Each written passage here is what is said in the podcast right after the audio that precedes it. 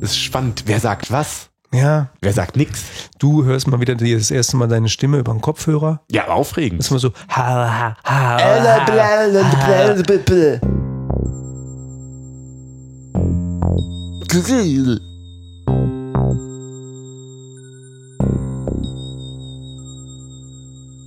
Hallo, herzlich willkommen zu Mega Magisch Folge 6.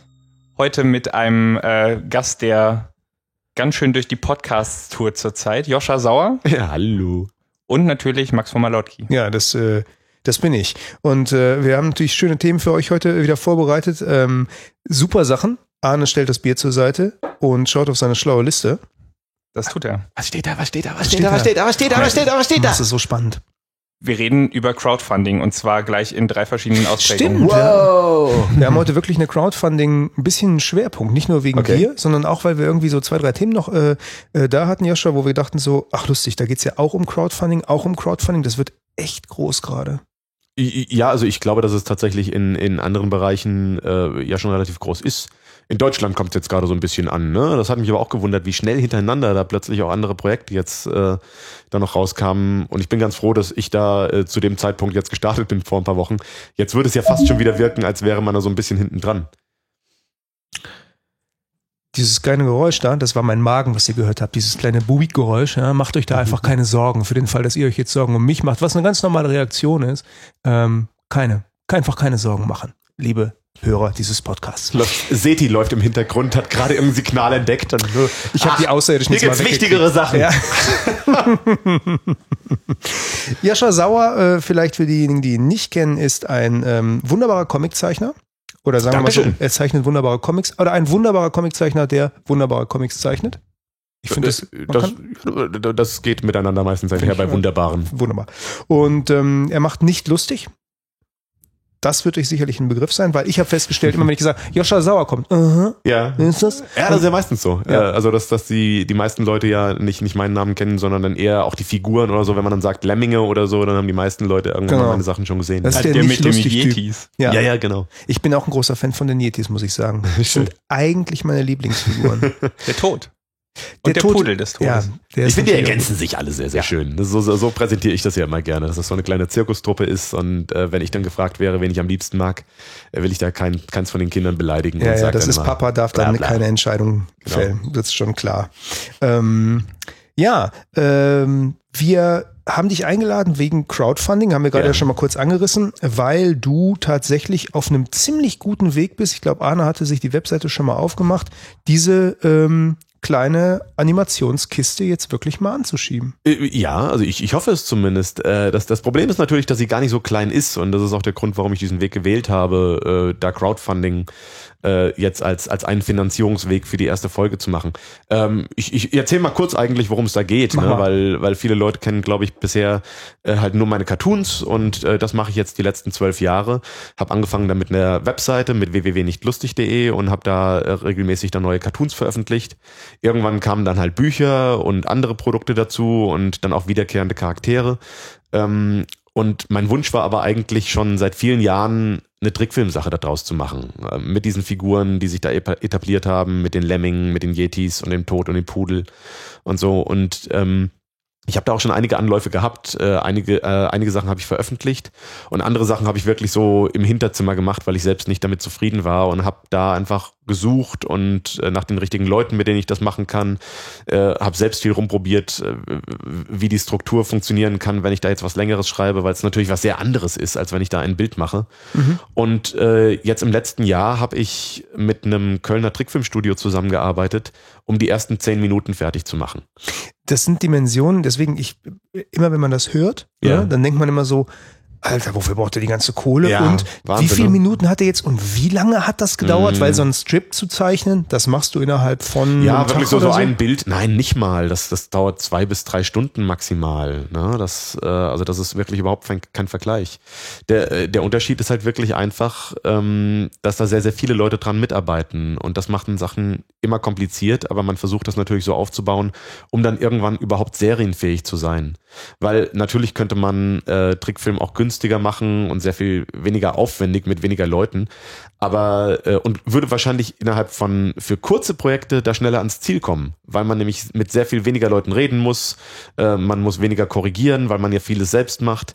Aber wenn man dann irgendwann so weit ist und sagt, so, und jetzt ist das Ding erfolgreich und jetzt wollen wir mal nicht nur zehn Minuten machen, sondern jetzt wollen wir mal bitteschön innerhalb von einem Jahr zehn Folgen machen. Dann kannst du nicht Minuten, skalieren, wenn dann du das kannst du das vergessen. Mhm. Dann spätestens dann bist du halt wieder an dem Punkt, an dem du sagen musst, jetzt brauche ich Hilfe von außen und dann fängst du genau an dem Punkt an, den ich jetzt Gott sei Dank schon hinter mir habe, nämlich die richtigen Leute zu suchen, die alle auf den gleichen Stil einzuschwören und viel zu korrigieren und so weiter. Und natürlich auch zu gucken, wie du die ganzen Leute bezahlst. Gehst du dann da tatsächlich so durch dieses Trickfilmstudio und guckst dir den Charakter an, von dir, den jemand gezeigt hat, und dann sagst du mal so, Frank, runder, viel runder. Und dann gehst du weiter oder wie? Es ist, es ist nicht ganz so weit entfernt. Äh, Es hat nicht ganz diese, diese äh, Aufseher-Attitüde. Aber das Prinzip ist ähnlich. Also heute habe ich zum Beispiel in einem Trickstudio gesessen und habe mir mit den Leuten zusammen die Szenen angeguckt. Im Idealfall sitzt man dann nicht nur mit äh, einer Person da, sondern man macht das so ein bisschen in der Gemeinschaft. Das heißt, man redet auch darüber. Ich sage halt als, äh, als Autor und, und Regisseur in dem Fall jetzt auch, äh, was mir vorschwebt, was ich gerne anders hätte. Und dann wird aber darüber teilweise auch diskutiert. Also es ist recht offen, dass ähm, dann vielleicht ein anderer Trickfilmzeichner sagt, ich glaube ja, dass es besser wirken würde, wenn man das so macht, äh, wenn man über Bewegungen redet. Und da geht es teilweise dann sehr ins Detail, dass man sagt, vielleicht wäre es gut, wenn das hier so einen Moment länger steht oder wenn man den Schnitt eher hier setzt und so weiter. Also es entstehen so Diskussionen. Ähm, das ist sehr, sehr schön zu sehen und macht mir noch großen Spaß, äh, jetzt nachdem ich halt so lange auch äh, eher allein gearbeitet habe. Und das andere, wie ich es halt äh, zumindest jetzt bei diesen ersten zehn Minuten und bei der Vorproduktion hauptsächlich gemacht habe, ist tatsächlich, dass äh, durch die Distanz, weil ich ja eigentlich in Frankfurt am Main sitze, ähm, sie mir die Sachen äh, rüberschicken per Internet und ähm, habt von gehört, ne? Internet. Frankfurt am Main habe ich schon mal von gehört. großartiges Ding. Ja. Frankfurt am Main, Internet.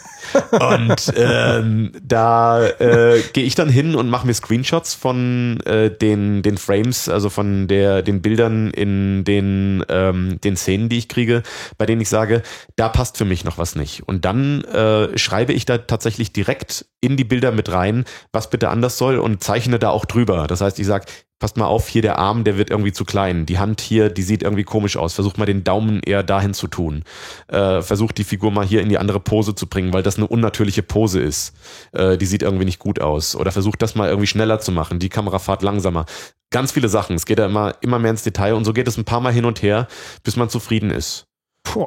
Ja. Das klingt aber auch so, als wenn dann du 20 Leute äh, für dich ackern, dass du nicht zu viel kommst, weil du, also zu dem, was du normalerweise den ganzen Tag machst, weil du die ganze Zeit immer hier nochmal eine Korrektur, da Also es, nochmal. es gibt auf jeden Fall einen Grund, warum die, äh, die Cartoon-Zeichnerei so in den letzten anderthalb Jahren bei mir schon ein bisschen nachgelassen hat und nicht, weil ich auf der faulen Haut gelegen habe, sondern weil tatsächlich halt von dieser Koordinationsarbeit unglaublich viel Zeit geschluckt wird. Ja. Ähm, natürlich auch vom Suchen, äh, mit wem macht man was und so weiter. Also es ist, ich hänge schon mittlerweile sehr, sehr viel am Telefon, schreibe E-Mails und mache Korrekturarbeiten.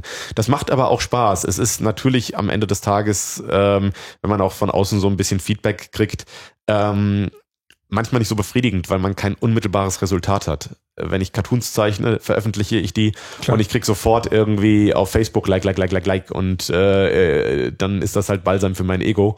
Aber und das, äh, das habe ich hier halt nicht. Hier ist wirklich die Befriedigung, dass Dinge passieren, ohne dass ich wirklich aktiv selbst jetzt da dran sitze, sondern dass irgendjemand im Idealfall was macht, was mich selbst ja auch überrascht und, äh, und begeistert. Und das ist eine tolle, to äh, wirklich tolle Erfahrung, wo das auch wieder so ein Eigenleben kriegt. Man kriegt plötzlich eine Filmszene mit den Figuren, die ich mir irgendwann mal ausgedacht Ja, ja, habe. geil. Aber äh, und plötzlich merkt man, wow, die machen irgendwas, womit ich nicht gerechnet habe und es passt aber. Ich glaube irgendwie, dass diese Figur lebendig ist.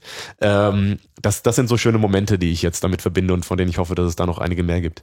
Man muss aber auch sagen, dass äh, wenn du sagst, ist äh, dein, dein äh, Cartoons-Zeichnen leidet so ein bisschen darunter oder ist ein bisschen weniger Mhm. geworden, das ist auch schon auf ziemlich hohem Niveau, ne? Weil denn äh, der äh, Output von dir ist, ist mir schon öfter aufgefallen, echt enorm. Also was Okay. ich, man, man sieht irgendwie so die regelmäßige Cartoons, dann äh, diese Trickfilm-Vorhaben sind ja schon irgendwie seit vielen Jahren, äh, scheint da immer wieder mal was durch. Da kommt Mhm. auch, äh, ich erinnere mich an ziemlich witzigen ähm, Flash-Film, das war, glaube ich, irgendwie so 2007 oder Ja, genau. so Das, das war, äh, der ist noch ein bisschen älter und so. Okay. Ja. Genau, und äh, dann ja irgendwie Bücher mhm. habe ich jetzt letztens noch mal geguckt, äh, was es äh, da alles noch an Zeug gibt, das ich überhaupt nicht kenne. Kochbuch ja. des Todes und Zeug. Genau, so. das ist was Neueres. Sogar. Dann in, in der Spielzeugabteilung gibt es von dir illustrierte Kartenspiele mhm. und äh, ein Imperium. Jede, jede Menge Zeug. Und dann, dann denke ich halt so. Kleines Imperium. Denke ich halt so, okay. Ich will ja Weltmacht. Das ist ja, da muss ich ja noch ein bisschen ackern. Ähm, ja, ich, ich finde es immer schön, wenn das nach außen so wirkt. Dass, äh, das ist natürlich immer die große Panik, dass in dem Moment, in dem man sich so ein bisschen zurückzieht und an, an etwas arbeitet, was nicht unmittelbar präsentiert werden kann, mhm. sondern halt erst in einem Jahr, ähm, äh, hat man natürlich immer so ein bisschen die Furcht, dass alle Leute äh, abspringen und das nach außen wirkt, als wäre man einfach faul. Und für einige Leute wirkt das auch manchmal so. Ne? Kriegst du also, solches Feedback? Ja, schon manchmal Ach, auch. Ne? Das, äh, und das, das schlägt dann natürlich schon auch manchmal in diese Kerbe rein. Mhm. Äh, da legt man sich mit der Zeit dann zwar so ein bisschen dickeres Fell zu, aber gleichzeitig kann man nicht umhin, da so ein bisschen Selbstzweifel dann auch zu kriegen und zu sagen, ist das wirklich richtig, was ich hier gerade so mache? Und, wie, äh, bescheuert ist das denn? Ja klar. Ackerst du drei Jahre lang, bis überhaupt mal das Ganze so anerkannt ist, dass du ein bisschen was davon leben kannst und so lange sagen alle Leute immer, ey, Lass das sein, mach was ordentliches. Kaum läuft es und du machst mal wieder ein bisschen weniger. Ja, ja. Ist schon eine faule Sau. Bist ja, schon eine faule Sau geworden. Ist, ne? äh, man baut ja selbst so eine Erwartungshaltung auf. Hm. Äh, das, das ist ja immer so. Das, das kenne ich ja mittlerweile. Und ich äh, habe auch irgendwann gelernt, ähm, dass das natürlich das unglaublich viel mit Gewohnheit zu tun hat bei, bei Leuten, die äh, Sachen konsumieren. Die sich in vielen Fällen ja nicht Gedanken darüber machen, äh, was, was passiert sonst bei jemandem, der äh, irgendwas produziert, was ich gut finde? Was passiert in dessen Leben? Mhm. Es kann ja auch sein, dass, äh, dass der einfach andere Sachen zu tun hat oder so. Direkt darauf zu schließen, weil ich etwas nicht sehe, weil da nichts ist, macht der nichts. Das ist wie so ein Roboter, der, der runtergefahren wurde in so einen Standby-Modus, der für nichts anderes da ist. Aber, aber selbst wenn das so wäre, ja. wäre das, also ich verfolge ein paar äh, Webcomics gerade, sowas mhm. äh, wie Question über Content oder so, die mhm. halt täglich rauskommen wo ich jeden Tag wieder vorsetze und denke, ja. Hat er sie noch alle gemacht? ja, das ist doch Gaga, ne? Also ich, ich bin ja selbst fasziniert von, äh, von Leuten, die mit, einer unglaublich äh, viel größeren Regelmäßigkeit auch ähm, jetzt Comics machen zum Beispiel als ich. Äh, bei mir hat sich natürlich der Fokus aber auch irgendwann verschoben und es ist schwierig, da manchmal ehrlich zu sich selbst zu sein, wenn man ähm, so im, im allgemeinen Bewusstsein immer noch als der Cartoonist, das ist das, was er macht. Und man selbst ist eigentlich schon so ein paar Schritte weiter ja. und, und sagt, äh, ja, das mache ich zwar auch irgendwie noch, aber eigentlich würde ich ja gerne das und da arbeite ich auch schon dran. Weißt du natürlich nicht, kannst du ja nicht sehen, kann ich dir auch nicht zeigen, ist noch nicht fertig. Ähm, aber äh, ja, das ist manchmal so, so ein bisschen Spagat, dass man äh, da zwangsläufig auch einige Leute vom Kopf stößt und enttäuscht.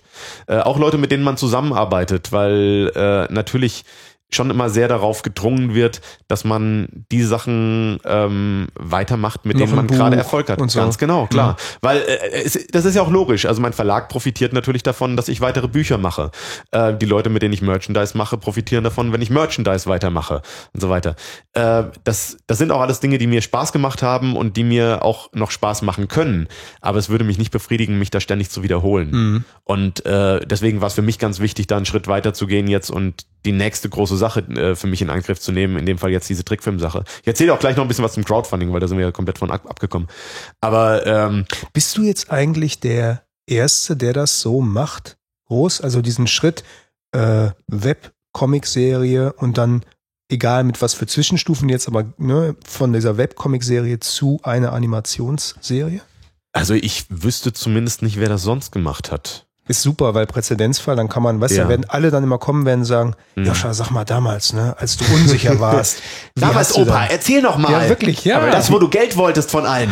Aber in, in, meiner Wahrnehmung ist es ja äh, sowieso sowas, was äh, dir sehr nahe liegt, irgendwie äh, Vorreiter in irgendwas zu sein. Also es, es macht natürlich Spaß. Mich reizt schon immer dieser Pioniergeist-Gedanke ja. schon auch so ein bisschen dahinter, irgendwas zu tun und äh, sich ganz besonders zu fühlen und, und so weiter. Klar. Also ich äh, habe zwar damals irgendwie, ich war spät dran, ich habe dein äh, erstes Buch geschenkt bekommen und ja. dann gesehen, krass, der macht da irgendwie seit einer halben Ewigkeit schon regelmäßig ja. Cartoons in dieses Web. Mhm. Und äh, damit warst du ja auch einer der ersten dann irgendwie. Äh da hatte ich Glück, das war weniger Konzept, als dass das wirklich einfach eine Notlösung war für mich. Ich hatte halt Bock, da was zu veröffentlichen. Das ähm, war Jahrtausendwende, ne? Das irgendwie. war 2000. Ich kann das mal ziemlich genau äh, pinnen, weil das war so im März 2000 habe ich angefangen äh, damit und dachte ursprünglich, dass ich das jetzt irgendwie mal einen Monat mache einfach um mich auszuprobieren, ob ich das irgendwie hinkriege und, und wie das funktioniert und so. Und hatte da gerade einen sehr deprimierenden Job in einer ähm, einem, äh, ja, so einem Medizinunternehmen äh, eigentlich hinter mir, das geleitet wurde von so einem größenwahnsinnigen Arzt. Äh, der ehrlich gesagt zu dem Zeitpunkt auch eine Idee hatte, die gar nicht so schlecht war, äh, bloß die Umsetzung hat halt komplett, äh, hat er vor die Wand gefahren. Was ist das eigentlich dann für ein Job? Also den du gemacht hast, bist du bei diesem medizinischen Konzern ja. da, da war ich drei Monate äh, eigentlich dafür angestellt, medizinische Kurzfilme zu drehen okay. und zu schneiden. Und meine Idee war, weil ich ja auch damals schon immer in den Filmbereich wollte, dass ich mir da das Handwerk einfach drauf schaffen kann. Mhm. Dass ich eine Möglichkeit habe, ähm, alle Schritte, die es braucht, um vom, von den Aufnahmen bis zu einem fertig sendbaren Produkt zu kommen, die alle selbst auszuprobieren. Das heißt, ich konnte mit der Kamera losrennen, äh, konnte danach halt nachvertonen, konnte Interviews führen, konnte schneiden, nachbearbeiten, um am Ende so eine Art Ein-Mann-Nachrichtenstudio. Äh, das war die Idee, mhm. so, soweit die Theorie. Und am Ende da rauszukommen und hoffentlich das Handwerk so gut zu äh, beherrschen, dass man dann hingehen kann und damit äh, Musikvideos, Kurzfilme oder vielleicht sogar irgendwann Featurefilme machen kann.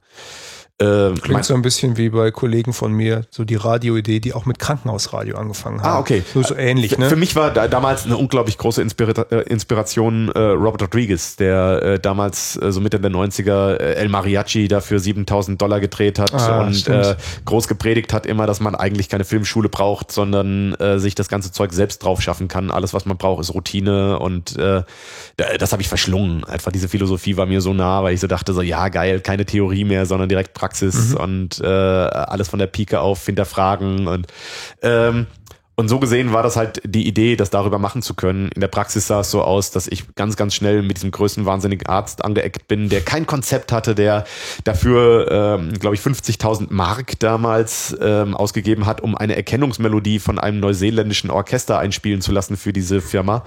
Oh und äh, aber es gab keine Inhalte und ich habe immer da gesessen und ich bin ja kein Medizinstudent. Das heißt, ich kann zwar Kamera auf irgendwas draufhalten und zusammenschneiden, aber ich weiß ja nicht auf was und was, was da gesagt wird werden soll und so weiter. Ähm, und äh, tatsächlich habe ich da irgendwann Schrembel auf den Tisch geknallt bekommen und gesagt bekommen, verfilm mal, bitteschön. Und dann habe ich mich selbst so ein bisschen schlau gelesen über Spinalanästhesie Mhm. Und habe dann einen Kurzfilm gemacht über Spinalanästhesie. Was wahrscheinlich auch spannend gewesen ist. Ah, das war super. Ja. Irgendwie dann, äh, ach. Und dann habe ich, äh, ja, und auch wirklich noch Animationen gebastelt damals, wie das funktioniert und so. Und dann äh, bin ich da aber äh, nach ein bisschen Gezeter bin ich da dann auch raus. Und das war der. Anna hat gerade die Handbewegung gemacht. Hattest du schon mal eine Spinalanästhesie? Nee, nee, aber ich habe mal einen Beruf gelernt, in dem ich äh, viel Neurologie hatte und äh, habe mich an die Spinalnerven äh, erinnert. Ah ja, okay. Anne ist kundig. Siehst du mal, da haben sie dir auch drin rumgebohrt schon. Ja, ich bin, ich bin halt Hypochonder, da muss man sich auskennen. Man muss ja wissen, wovor man Angst hat. Sehr gut. ähm, ja, und als, als ich dann da raus bin und dann überlegt habe, was mache ich als nächstes, da lief das so ein bisschen an, gerade bei mir mit Musikvideos. Ich äh, hatte einen Kumpel, der zu dem Zeitpunkt äh, so ein bisschen Erfolg hatte im Musikbereich und äh, gerade sein zweites Album veröffentlicht hatte. Äh, und Kennt man den noch? Äh, Turner heißt der. Ich glaube, der hat sich mittlerweile sehr umorientiert. Ähm, äh, seit, seit vielen Jahren habe ich jetzt zumindest im Musikbereich nichts mehr von ihm gehört. Mhm. Zu Elektro. Äh, ja, genau. Ne? Ladomat war das damals. Haben wir letzte ah. Folge noch drüber gesprochen. Ladomat hat äh, Jahrtausend ja. dieses äh, ja. ja. und, und da war er halt auch äh, so um die Jahrtausendwende äh, war der ganz erfolgreich und hatte mich dann gefragt, ob ich Musikvideos für ihn machen will. Und da habe ich zwei für ihn gemacht und die waren auch sehr erfolgreich mit so einem unglaublichen Mikrobudget. Ich glaube, das, das zweite war das teurere und für das habe ich 5000 Mark gekriegt. Und äh, aber es war toll, weil wir uns komplett kreativ austoben konnten. Und äh, das ist auch immer noch auf YouTube zu sehen. Ähm, oh, das verlinken wir. Ja, könnt ihr gerne machen. Das heißt Head in the Sky äh, heißt das Video. Und es geht um, im Grunde sieht man auch schon so ein bisschen so nicht lustig Elemente da drin, weil ich habe damals Puppen gebaut, dafür äh, kleine Meerschweinchen und es geht, im Grunde spielt, spielt Paul, der, der Musiker, äh, also Turner, spielt so eine Art äh, verrückten Professor, der äh, in, in so einem, äh, so einem in Art so einem Krankenhaus dunklen Labor ist. Nee, aber er hat so eine Art großes Terrarium, da sind ganz viele Meerschweinchen drin und er fängt dann an, äh, Luftballons an diese ganzen Meerschweinchen zu knoten und die in den Himmel steigen zu lassen, bis der komplette Himmel voll ist mit Meerschweinchen und dann knotet er einen Luftballon an sich selbst und steigt in den Himmel und da sind die ganzen Meerschweinchen in im Himmel und äh, dann explodiert die Hütte, aber weil er die Gasflasche natürlich angelassen hat und äh, dann fliegen die ganzen Teile rum und die Meerschweinchenballons gehen kaputt und er fliegt dann da rum und fängt die Meerschweinchen auf. Also so. Das ist schade, dass du das habe ich für 5000 Mark gemacht. Ja, ja. ist notiert. Ja, ja, aber das, äh, das war lustig. Aber äh, war dann letzten Endes kamen wir dann irgendwann an einen Punkt, an dem ich gemerkt habe, äh, ich habe ein Problem damit, von mir von anderen Leuten äh, sagen zu lassen, was ich bitte kreativ umsetzen soll. Mhm. Und das kam dann halt ziemlich schnell mit größeren Budgetangeboten. Äh, damals sollte ich für Golden Boy featuring Miss Kitten Ah. sollte ich äh, sollte ich ein Video machen. Lustig. Und äh, da hatten wir dann so Anfangsgespräche, bis ich gemerkt habe, das geht von deren Seite in eine komplett andere Richtung als das, was ich mir vorstelle.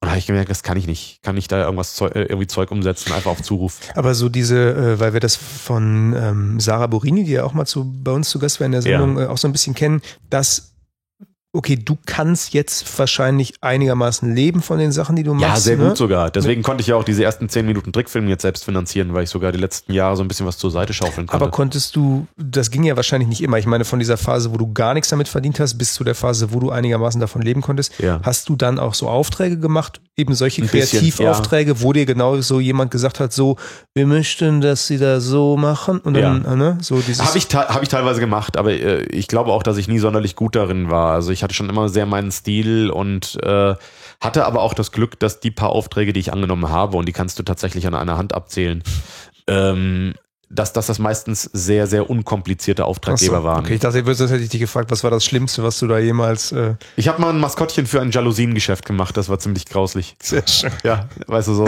äh, Mütze auf, Daumen hoch und so ein Kack. Ja, ja, okay, verstehe. Ja, gut.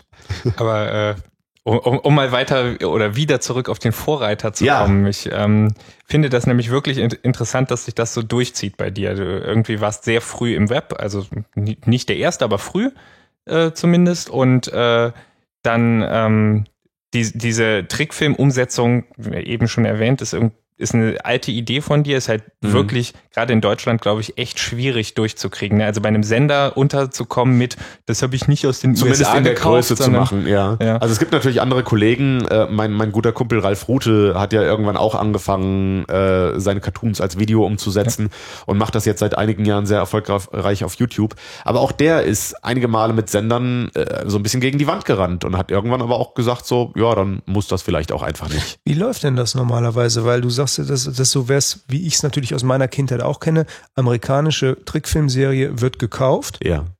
That's it. Und dann denke ich immer so, okay, deutsche Trickfilmserie. Mir fallen dann immer solche Sachen ein wie, ähm, ich glaube, das war Berlin, Berlin oder so, so eine Serie, wo es so Zwischensequenzen Elemente gab. gab dann, ja. Mhm. Wo ich dachte so, okay, cool, da konnten mal ein paar Zeichner, wahrscheinlich Locals, was machen oder Ja. so. Ich, ich dachte aber jetzt gerade gar nicht nur so sehr an Trickfilm, sondern es ist ja in Deutschland einfach oft so, dass du, also wenn mal eine, äh, eine Serie, irgendeine Serie in Deutschland irgendwie Mhm. geschrieben und umgesetzt Mhm. wurde, dann wird das überall total abgefeiert, weil krass, wir haben was eigenes Eigenes geschafft. gemacht. Endlich wieder was Eigenes. Wir trauen uns wieder was. Wie kommt Genau, denn das genau, genau. im Business zustande, wenn sowas zustande kommt? Also Du meinst jetzt in Deutschland oder Ja. allgemein? Nee, in, in, also ja, wenn es allgemein geht, kannst du natürlich auch mal erzählen, Ja. aber so in Deutschland, weil ich habe das dann nicht so auf dem Schirm gehabt, muss ich sagen. Ich, äh, ta tatsächlich gibt's da halt, äh, wie bei den meisten äh, kreativen Projekten, nicht so den einen Weg. Also ähm, äh, tatsächlich ist es so, dass wir hier in Deutschland, in meiner Wahrnehmung zumindest, nach wie vor sehr risikoscheu sind. Das bedeutet auch, dass halt die meisten Sender lieber auf im Ausland etablierte Formate zurückgreifen und sich da Konzepte einkaufen oder halt gleich komplett fertige Serien, um die zu synchronisieren. Aber dass selten jetzt äh, jemand mit seinem Kopf dafür gerade stehen will, äh, irgendein Konzept durchzuwinken, das im schlimmsten Fall ganz viel Geld kostet und nichts einspielt. Ist Ähm, das denn so teuer im Vergleich? Ich weiß nicht, Ja. das, also ich weiß ja nicht, was kosten dann Sendeminuten, wenn du Menschen filmst mit tausend Kameramännern und bla im Vergleich zu, wenn ein paar Leute was zeichnen. Es ist ganz, ganz unterschiedlich. Man kann das tatsächlich gar nicht so pauschal sagen. Also man, man, äh, im, im Grunde ist es ja auch eine skurrile Zeit, weil wir erleben gerade in Amerika so die goldene Zeit des Fernsehens. Ne? Also es, was, was da gerade passiert, ist auf einem Level, auf einem Niveau, auf dem die wenigsten Kinofilme wirklich passieren. Und es ist, äh, also ich komme nicht hinterher mit Serien gucken. Ich, ich, äh, Ich glaube, hoffe das wirklich, jeder von uns. ja, ich hoffe wirklich, dass Fernsehen irgendwann wieder scheiße wird, damit ich Zeit habe, diese ganzen Sachen aus der Jahrtausendwende zu gucken.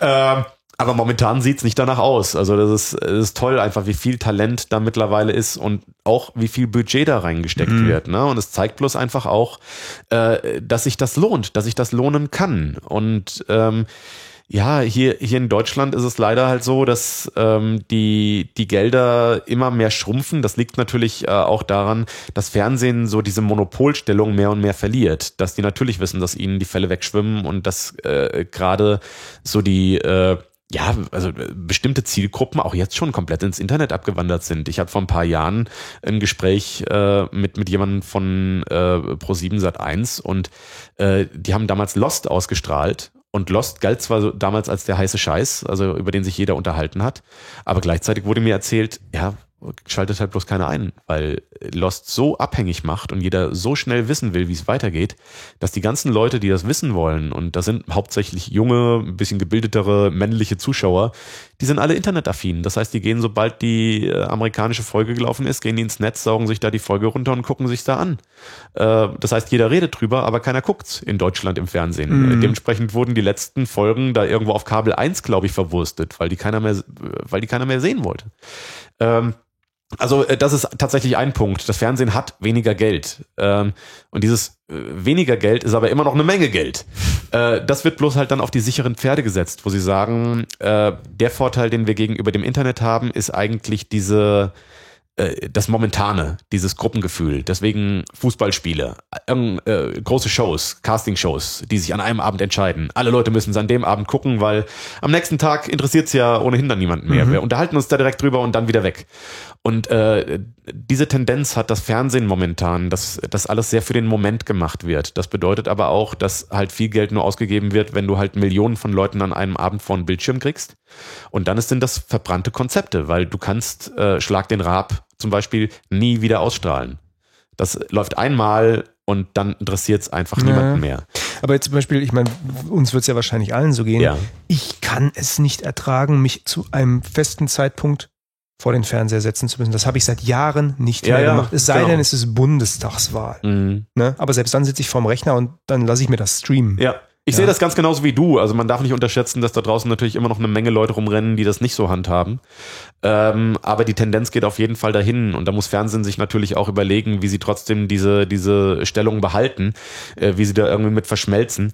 Aber es gibt einfach keine Rechtfertigung mehr, dass ich zu einer bestimmten Uhrzeit vor äh, dem Monitor sitzen muss und nicht sagen kann, okay, dann lief äh, da äh, am Dienstag, ab Dienstag läuft die neue Folge nicht lustig. Und da heißt es nur noch ab Dienstag. Und äh, das heißt, ich muss nicht Dienstag da sein, ich kann auch Mittwoch da sein. Ja. Das, die läuft, ab da ist sie einfach da. Vielleicht sagen wir gar nicht mehr läuft, sondern da erscheint halt die neue Folge. Fertig.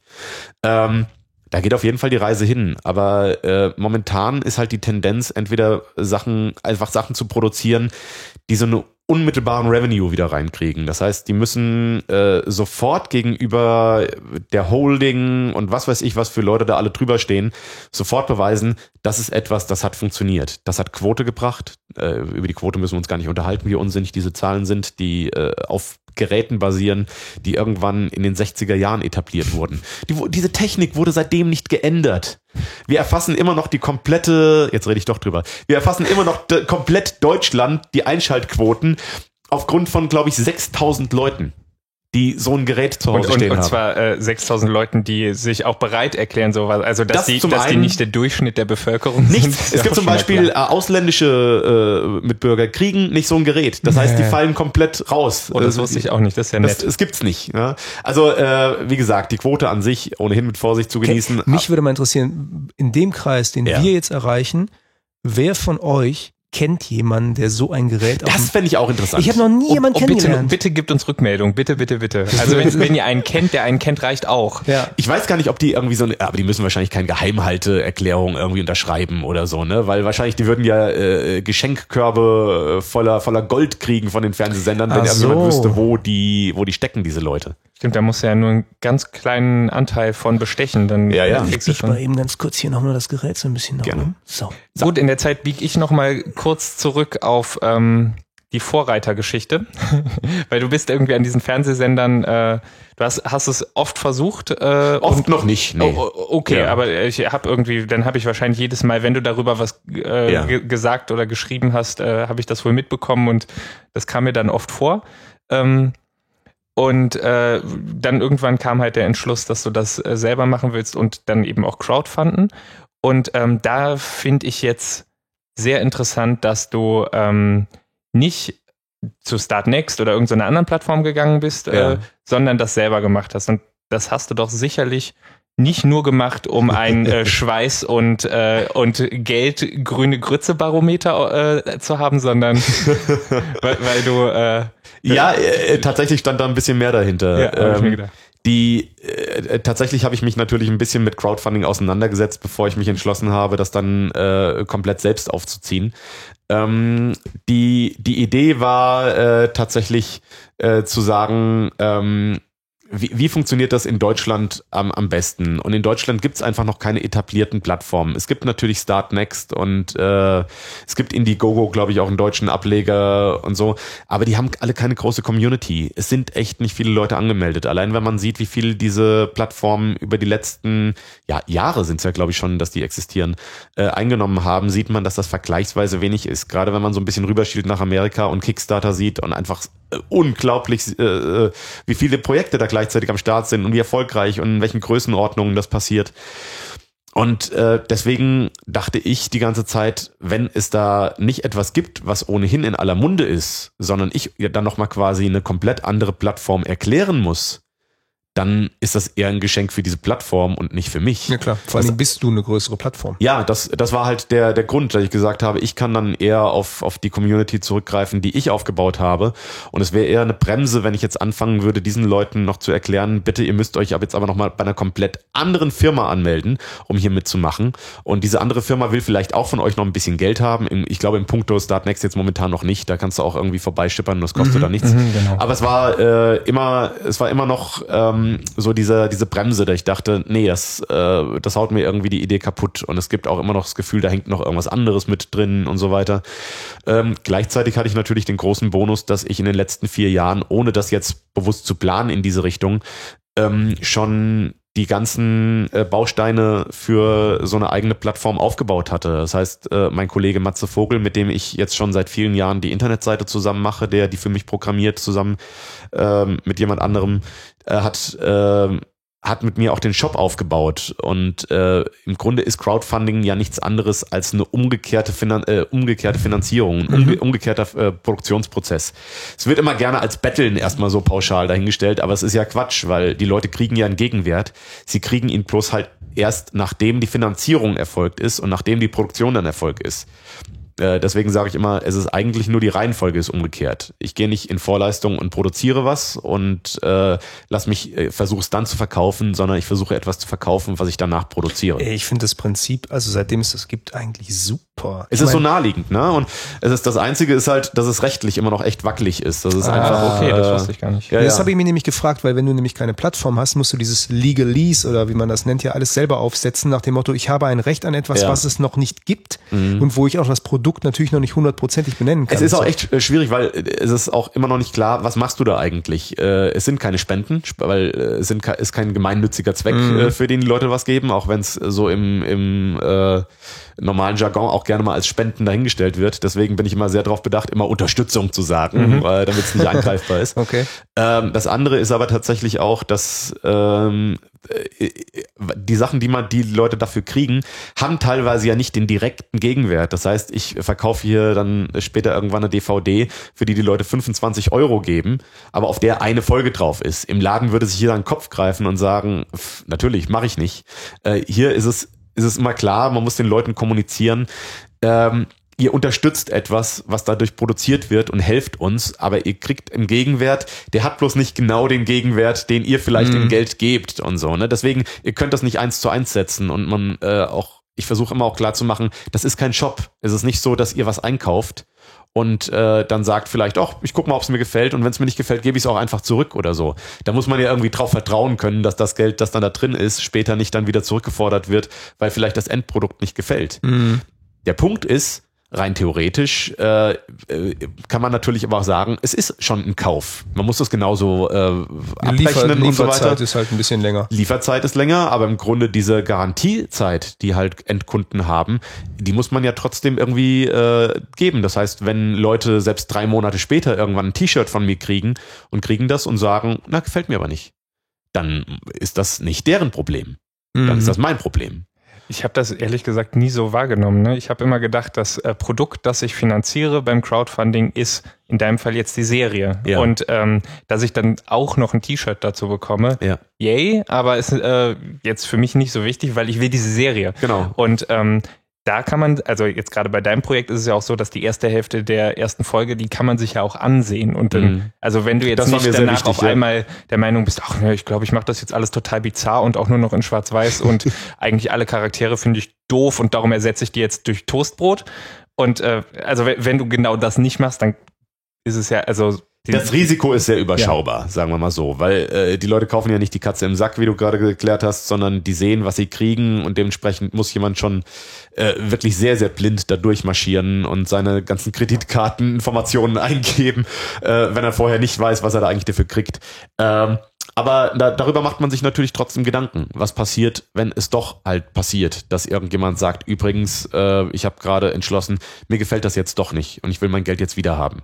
Und äh, als Kaufprozess ist das legitim. Und das, deswegen sage ich, äh, ist es halt eine rechtlich wackelige Methode, weil in dem Moment, in dem Leuten, äh, in dem Moment, in dem Leute ihr Geld zurückfordern können, ist es für uns natürlich schwierig, darauf eine sichere Finanzierung aufzubauen spannende Geschichte, vor allen Dingen, weil es bei uns noch alles so neu ist. Es ja. gibt ja das Gerücht, dass Kickstarter, die jetzt in England gelandet genau, sind, genau, in England sind sie jetzt los. Nach Deutschland ja. irgendwie kommen ja, Ich fände das sollen. großartig. Ich fände das ganz toll. Das ist ja, so eine tolle Plattform. Eigentlich will man sich doch, ich denke halt immer, weißt du, so als Kreativer, du bist ja jemand, mhm. der sich irgendwie auch verständigen kann. Es gibt ja dann durchaus Leute, die dann, wenn sie Zeichner sind, eher genau das machen, weil sie gerne ihre Ruhe haben und für sich Richtig, arbeiten wollen. Genau.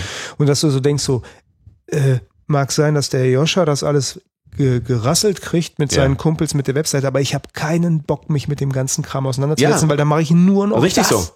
Ja, ja aber nee, das merke ja selbst ich. Also äh, ich habe äh, zwar auch meine, meine Momente, in denen mir Webdesign und so Spaß macht, und aber es ist trotzdem extrem zeitaufwendig mhm. und man macht sich immer wieder Gedanken darüber, dann, wenn man da Nächte da sitzt und sich überlegt, na, wie kann ich den Button besser gestalten? Oder was passiert, wenn ich hier Mouse over und äh, wie ist das am sinnvollsten? Wie kann ich den ganzen Klickprozess optimieren?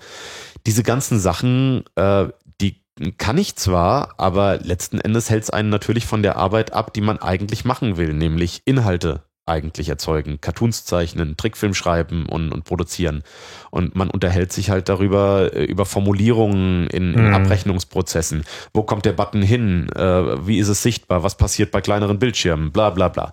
Diese ganzen Sachen. Da ist es toll, wenn man sich äh, auf, auf ein vorgefertigtes Konzept einfach draufsetzen kann, die im Idealfall ja sogar noch das Publikum mitbringen äh, wenn das, wenn das für mich äh, hier in Deutschland schon so existiert hätte, dass ich gesagt hätte, bin ich von überzeugt, hätte ich das mit Sicherheit auch gemacht. Ah, ist natürlich super, dass du jetzt, die Community ist natürlich sehr nah. Wenn du hast keine Plattform dazwischen, für dich ist das jetzt, ja. die Leute sind sehr nah gebunden. Und das, was ich so faszinierend finde an dem Konzept, deswegen äh, sehe ich das auch gar nicht negativ, dass man so Weißt du, das wünschen sie sich ja eigentlich alle, dass zwei Jahre bevor der Film ins Kino kommt, das Buch da ist, mhm. whatever, schon mal die Leute sagen, geil, ja. Da möchte ich mit, oh, da freue ich mich drauf. Ey, da habe ich mitgemacht. Guck mal, in einem Jahr soll das und das rauskommen. Das macht doch sonst natürlich. keiner. Ne? Ja, und das ist natürlich die Idee, weil äh, die, die große Skepsis, die einem immer entgegenschlägt, wenn man Sachen pitcht, ist natürlich, dass äh, man von überall hört, ja, Leute haben da Bücher von gekauft, aber als Trickfilmserie will das ja wahrscheinlich dann keiner sehen. Herr Sauer. Na? Die, naja, die gucken das weil im Internet dann, weil das kostenlos ist, aber da wird ja keiner Geld dafür ausgeben. Äh. Und da einfach von vornherein diesen Zahn zu ziehen und zu sagen, so, jetzt guckt mal, jetzt haben wir es hier schwarz auf weiß, äh, das ist natürlich äh, das Wichtigste. Und deswegen ist mir dieses Ziel von 100.000 Euro ähm, für die erste Folge eigentlich weniger wichtig als die Zahl der Leute, die insgesamt mitgemacht haben. Mhm. Und äh, ich habe jetzt von vielen Leuten schon gehört, die Vorbehalte hatten, weil sie gesagt haben, naja, ich würde gerne unterstützen, aber ich habe kein Geld. Und wenn ich dann sage, naja, ein Euro kostet ja eigentlich wahrscheinlich, also ja, aber ein Euro bringt ja nichts. Das habe ich schon öfter gehört und ich verstehe das von der Denkweise her, psychologisch total nachvollziehbar, aber äh, in, in der Praxis bringt mir das absolut was, weil mhm. es mir wichtig ist, jeder, der einen Euro gibt, bringt diesen Pegel von wie viele Leute finden das Projekt gut ja. und haben es unterstützt und würden dafür Geld ausgeben für eine Folge, ähm, bringen den nach oben. Und darum geht's mir eigentlich. Und das sind ja auch schon ganz schön viele. Also Mittlerweile sind es über 4000. Genau, 4453. Genau, also fast 4500. Da sind auch noch nicht mal die Leute äh, eingerechnet, die äh, per Überweisung äh, zahlen wollen. Hey, und wir sind über 80.000 drüber. Genau, Großartig. das habe ich eben auch schon gesehen und dachte, äh, also mir, mir ist sowieso aufgefallen, ähm, dass funktioniert bei dir ganz schön kontinuierlich. Also so ein äh, Standard-Crowdfunding-Projekt äh, ist, das knallt am Anfang, danach ja. dümpelt es einfach nur so vor sich hin und da ab und zu gibt's da mal einen Euro oder sowas und dann kurz vor Schluss geht's nochmal hoch mit ein bisschen Glück. Ja. Und bei dir, gut, natürlich hat's am Anfang geknallt, weil... Auf jeden Fall, ja, ja. Also äh, auch die Tendenz sieht man bei mir natürlich auch. Es hatte immer nochmal so einen Peaks, äh, wenn, wenn, ich merke halt immer, wenn ich wirklich drauf aufmerksam mache, dass das wirklich eher der Faktor ist, weil ich habe am Samstag eine Signierstunde in Frankfurt gehabt und ich bin davon ausgegangen, dass mich da ein paar Leute auf die Trickfilmsache ansprechen. Und es haben auch tatsächlich zwei zwar gemacht, ja. aber es haben mich tatsächlich mehr Leute drauf angesprochen, äh, folgendermaßen, haben nämlich gesagt, ähm, sag mal, äh, du hast doch früher mal irgendwann an so einem Trickfilmprojekt gearbeitet. Ist das gestorben mittlerweile?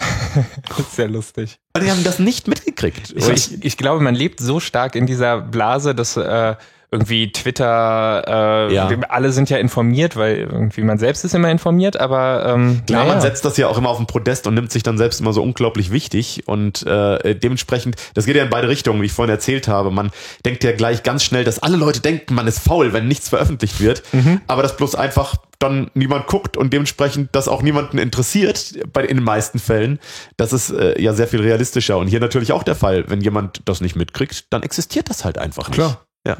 Ähm, hast du denn, ich meine, dass du bei uns vorbeikommst, ist ja super ähm, lieb und ich, du wirst wahrscheinlich auch ein paar Leute erreichen, äh, aber hast du so ähm, richtig große Medien gehabt, die dich gepusht haben, wo du ein bisschen was mitgekriegt hast? Was weiß also, ich, so tatsächlich Privatfernsehen ist ja. ja, immer mal nochmal ein Killer oder irgendwie in der großen Also tatsächlich habe ich äh, in, in äh, nächste Woche habe ich nochmal einen Auftritt äh, bei Stefan Raab. Oh. Das ist, glaube ich, so das Größte jetzt. Also und damit könntest du tatsächlich dann das Ding äh, knacken, wenn du Glück hast. Da, da bin ich gespannt, ob das. Also ich bin auch jetzt schon guter Dinge, dass das funktionieren ja, also das wird. Ding ne? knacken, ne? äh, ähm, eine noch Sache. 36 Tage.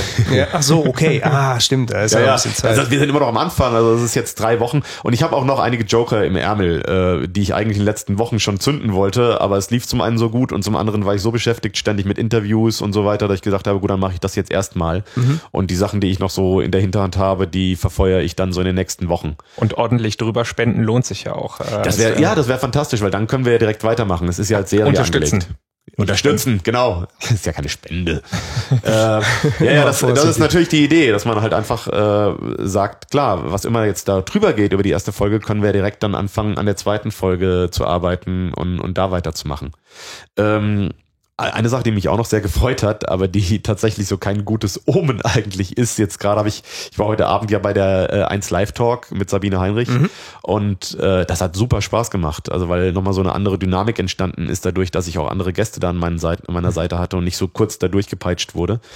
Ähm, aber habe jetzt gehört, dass äh, die Sendung auch Ende des Jahres leider eingestellt wird. Stimmt. Ja, und äh, vor einer Woche hatte ich ein Interview mit der Financial Times Deutschland.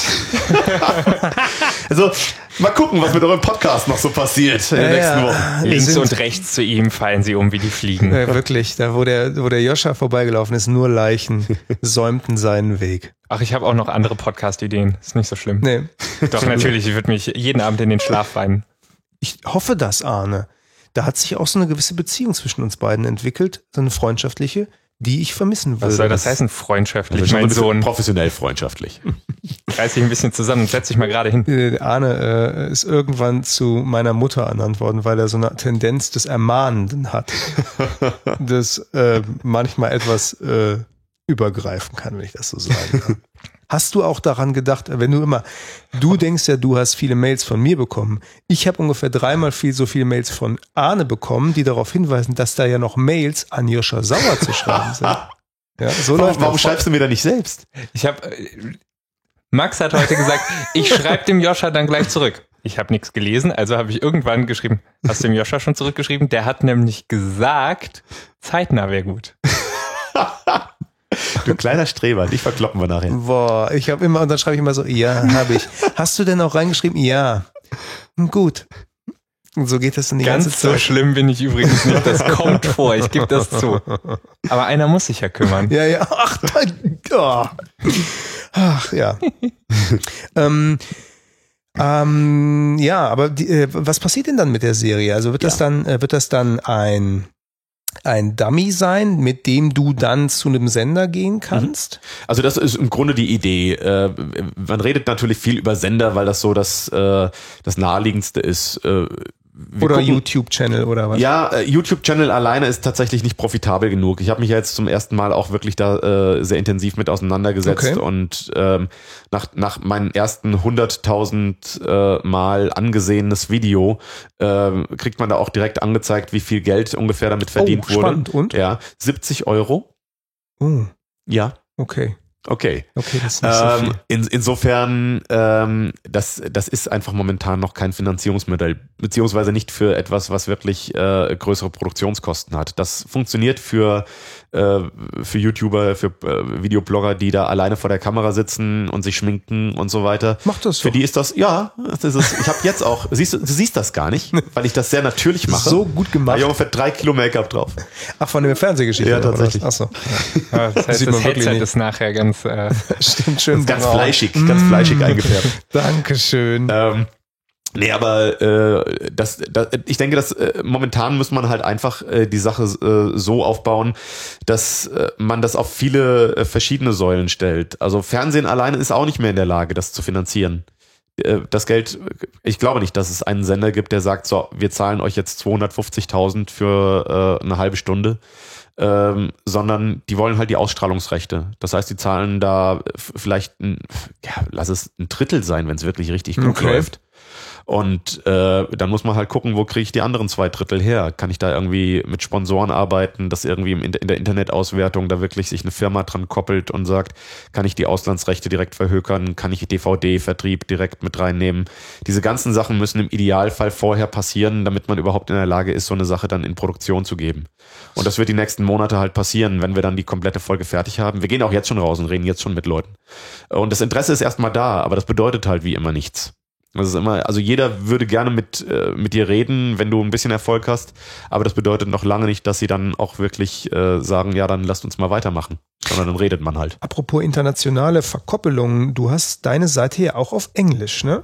Ja, da wollen wir, also ich war da nie so glücklich mit, wie das äh, gelaufen ist, weil es immer so ein bisschen halbherzig nebenher lief und äh, ich aber auch einfach keine Zeit finde, mich da gebührend drum zu kümmern. Hab aber jetzt die äh, im letzten halben Jahr äh, geguckt, dass ich da Leute dran setze, die ich für sehr fähig halte und die die Cartoons übersetzen und neu lettern, damit es schön aussieht.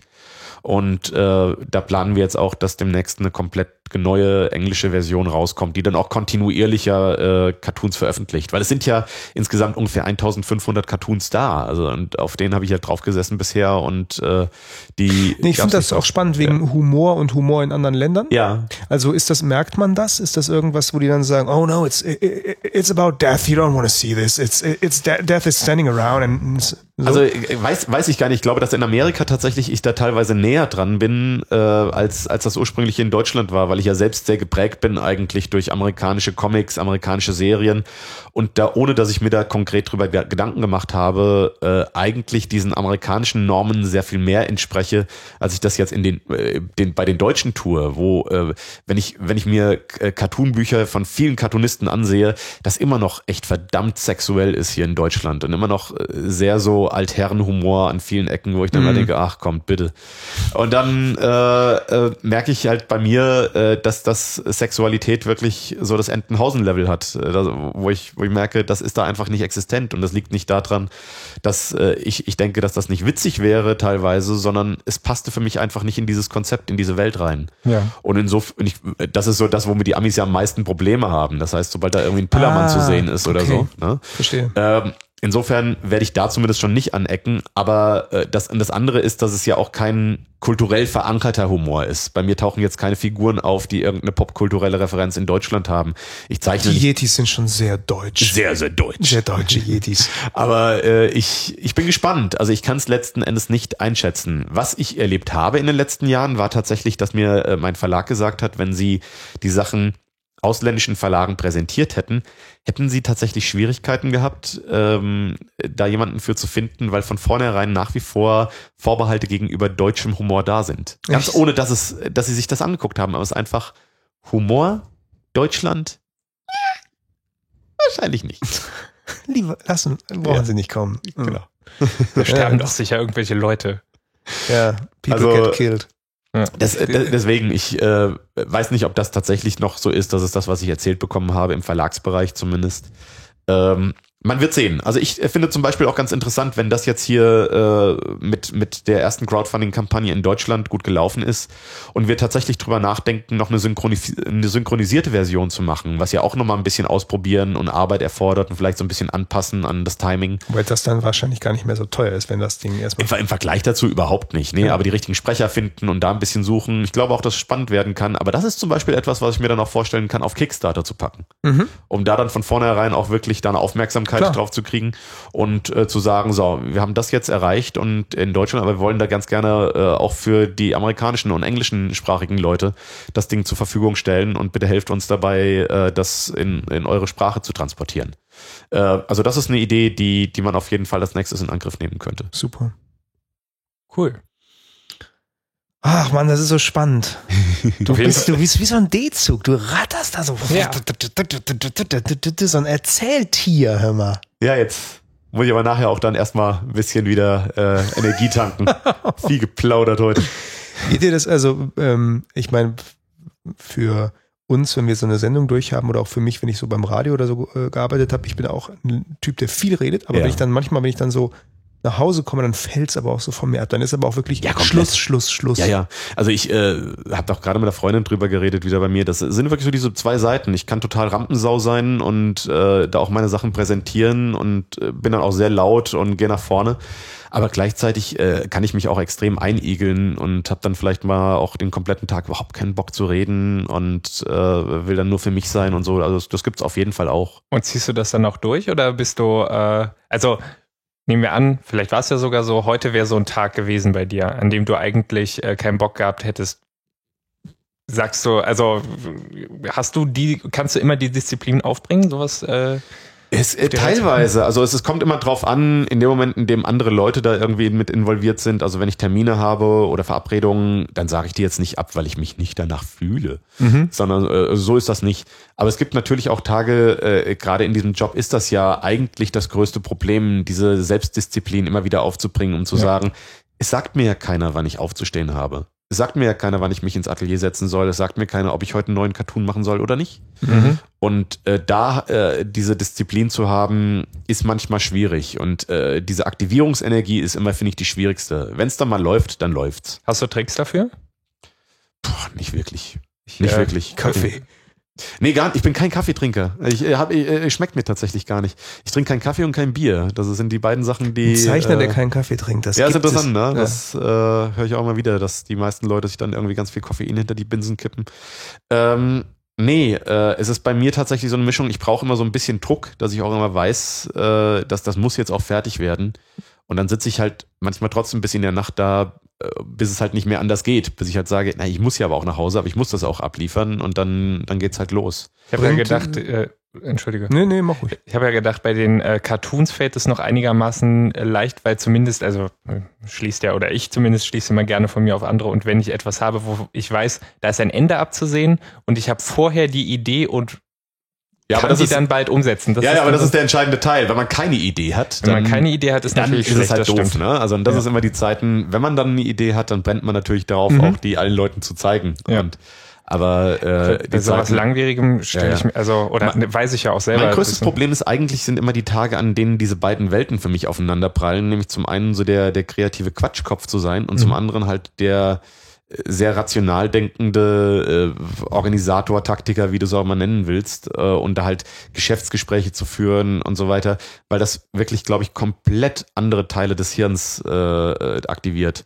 Und da fällt es mir am schwierigsten, äh, am schwersten, da einfach plötzlich umzuschalten und zu sagen, so, du hast jetzt drei Stunden lang nur Telefonate geführt, du hast jetzt nur darüber geredet, und jetzt wie lustig. machen wir das rechtlich, wie mhm. machen wir das äh, verhandelt und so weiter.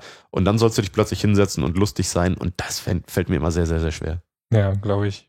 Also ich habe, äh, und das ist eigentlich auch so ein Wunsch, das kriege ich leider nicht selbst hin, aber ich glaube tatsächlich, dass es am klügsten wäre, das auch zumindest durch eine Nacht zu trennen. Klar, Tage zu ja, haben, ja. an denen man kreativ und Quatsch macht äh, und andere Tage, an denen man halt organisiert und so. Aber in der Praxis habe ich das auch nie hingekriegt, so diszipliniert zu sein, das so abzutrennen. Ja, und in, im Zweifel ruft halt jemand an. Und dann ja. äh, ist es halt an dem Tag, an dem du Und das ist der Grund, warum ich kreativ am besten nachts arbeite immer, weil ja. äh, da kommen keine Mails rein, da lenkt mich nichts ab, weil äh, da habe ich dann auch nicht die Disziplin zu sagen, ich mache jetzt aber alles aus und ziehe den Stecker raus.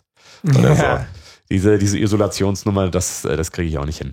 Wovor musst du dich denn so beschützen? Was, also weil als Kreativer findet man natürlich andere kreative Sachen auch immer geil. Jetzt ja. über Serien haben wir schon gesprochen, aber was gibt es so, was dich so anzeigt, wo du so sagst, so, nein, ich mache jetzt, ich gucke jetzt nicht noch eine Folge, nein, ich lege das jetzt aus der Hand oder der Kollege oder der Comic zum Beispiel auch, äh, den du dann selber liest oder so.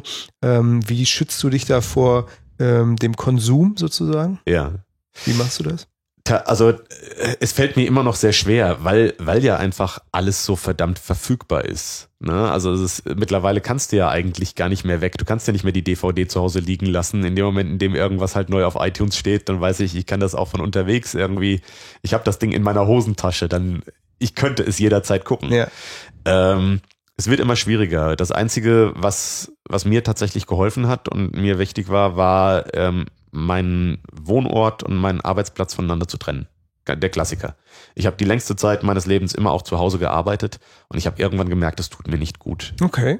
Es, äh, das ist nicht, nicht, das funktioniert für mich und nicht. Und Arbeitsplatz ist dann auch so, dass auch nur gearbeitet werden kann, keine ablenkenden Medien drumrum stehen oder so. Also sowas? Das ist natürlich das nächste Problem, dass das ablenkendste Medium das ist, an dem ich arbeite. Das ist der Computer. ja, ja, Deswegen ist es, äh, also es ist eigentlich verheerend. Ähm, aber zu Hause ist es, ich glaube, es ist einfach die Atmosphäre. Allein, äh, dass du, äh, dass du mehr anziehen musst als eine Unterhose, um an den Arbeitsplatz zu gehen, ist tatsächlich schon ein Prozess, so, so, so skurril sich das für Leute anhören muss, die, die das selbst nicht erlebt haben. Aber ähm, man, man hat die Tendenz einfach, das so sehr zu vermischen und plötzlich halt dann morgens, bevor man sich überhaupt richtig angezogen hat, bevor man geduscht ist, einfach mal kurz, nur kurz einen Rechner zu setzen. Ja, ja, ja. Und plötzlich ist es später Nachmittag und man sitzt immer noch in Unterhose da, beantwortet irgendwelche E-Mails, hat so ein bisschen gearbeitet, aber nicht richtig. Und Arne ist freier Programmierer, der kennt das auch. Ja, natürlich. Arne ist ja angestellt seit einigen Jahren, aber unter anderem aus diesem Grund. Ja, ja, genau. Und das, äh, das geht mir natürlich ganz genauso. Nur war ich halt nie angestellt und musste da mir selbst so ein bisschen den Rahmen schaffen, in dem das für mich einigermaßen funktioniert. Deswegen ist das aber auch für mich ein großer Wunsch, weil ich finde das auf Dauer keine schöne Arbeitsweise. Ich finde, dass man ist nicht zufrieden, wenn man so lebt auf Dauer. Es tut, tut mir nicht gut. Und ähm, ich habe das ausprobiert. Ich habe da auch mitgenommen, was ich mitnehmen konnte aus dieser Zeit. Aber mein großer Wunsch ist eigentlich wieder in einem Team zu arbeiten. Mein großer Wunsch ist wirklich, deswegen auch bei dieser Trickfilmkiste, ich habe keine Lust alleine in Frankfurt in meinem Atelier zu sitzen und anderen Leuten über E-Mail zu sagen, was sie in Köln zu tun haben, sondern ich hätte gerne diesen direkten Kontakt. Ich hätte gerne Zeiten, zu denen ich irgendwo sein muss. Und ich hätte auch gerne Zeiten, zu denen man sagt, jetzt gehen alle und ich gehe auch. Schon krass eigentlich, ne? Weil eigentlich denkt man so, das wäre der Weg, Andersrum wäre der klassische Weg. Du hast ja. angefangen in einem Team, Animationsteam, bla, großes hm und so weiter, unterordnen. Und dann irgendwann hast du dir dein Webprojekt aufgebaut und dann konntest du alleine machen. Du kommst genau von der anderen Richtung und. Vielleicht geht's auch wieder irgendwann in die andere Richtung zurück. Wer weiß. Also, das ist, äh, wenn man Eremit ist eine Zeit lang, dann hat man vielleicht auch mal irgendwann wieder Bock auf andere Menschen. Und wenn man zu viele Menschen um sich rum hat, gehen einem die irgendwann auf den Sack und man sagt, jetzt aber lieber wieder ein bisschen Eremit sein. Ja, ja. Ich, vielleicht ist es so. Ich, ich weiß es nicht. Ich habe immer so gearbeitet und mir fehlt es tatsächlich gerade. Das ist mit ein Grund, warum ich sage, ich sehne mich danach, dass diese ganze Filmgeschichte auch gut losgeht, weil ich es sehr genieße, mit anderen Kreativen zusammenzuarbeiten und äh, die auch zu sehen, wie sie Sachen machen, die ich nicht beherrsche. Ist schon geil, wenn man andere gute Leute kennenlernt ja. und dann sagen, die machen die was und du denkst, okay, cool. Das ist so ein Riesengeschenk ja. und äh, es es gibt ja echt wenige Leute, die mich begeistern. Und deswegen bin ich so glücklich, dass ich da mittlerweile in diesen zwölf Jahren, die ich nicht lustig mache, doch einige kennengelernt habe. Und verstehe allmählich aber auch ähm, diesen Prozess, wie halt gerade Regie funktioniert oder eigentlich alle, an, alle Produkte, mit, an denen man arbeitet. Warum man nicht von der Pike auf bestimmte Sachen machen kann, weil einfach dieses Netzwerk sich aufbauen muss. Mhm. Das ist was Organisches, das passiert. Man trifft Leute durch Zufall.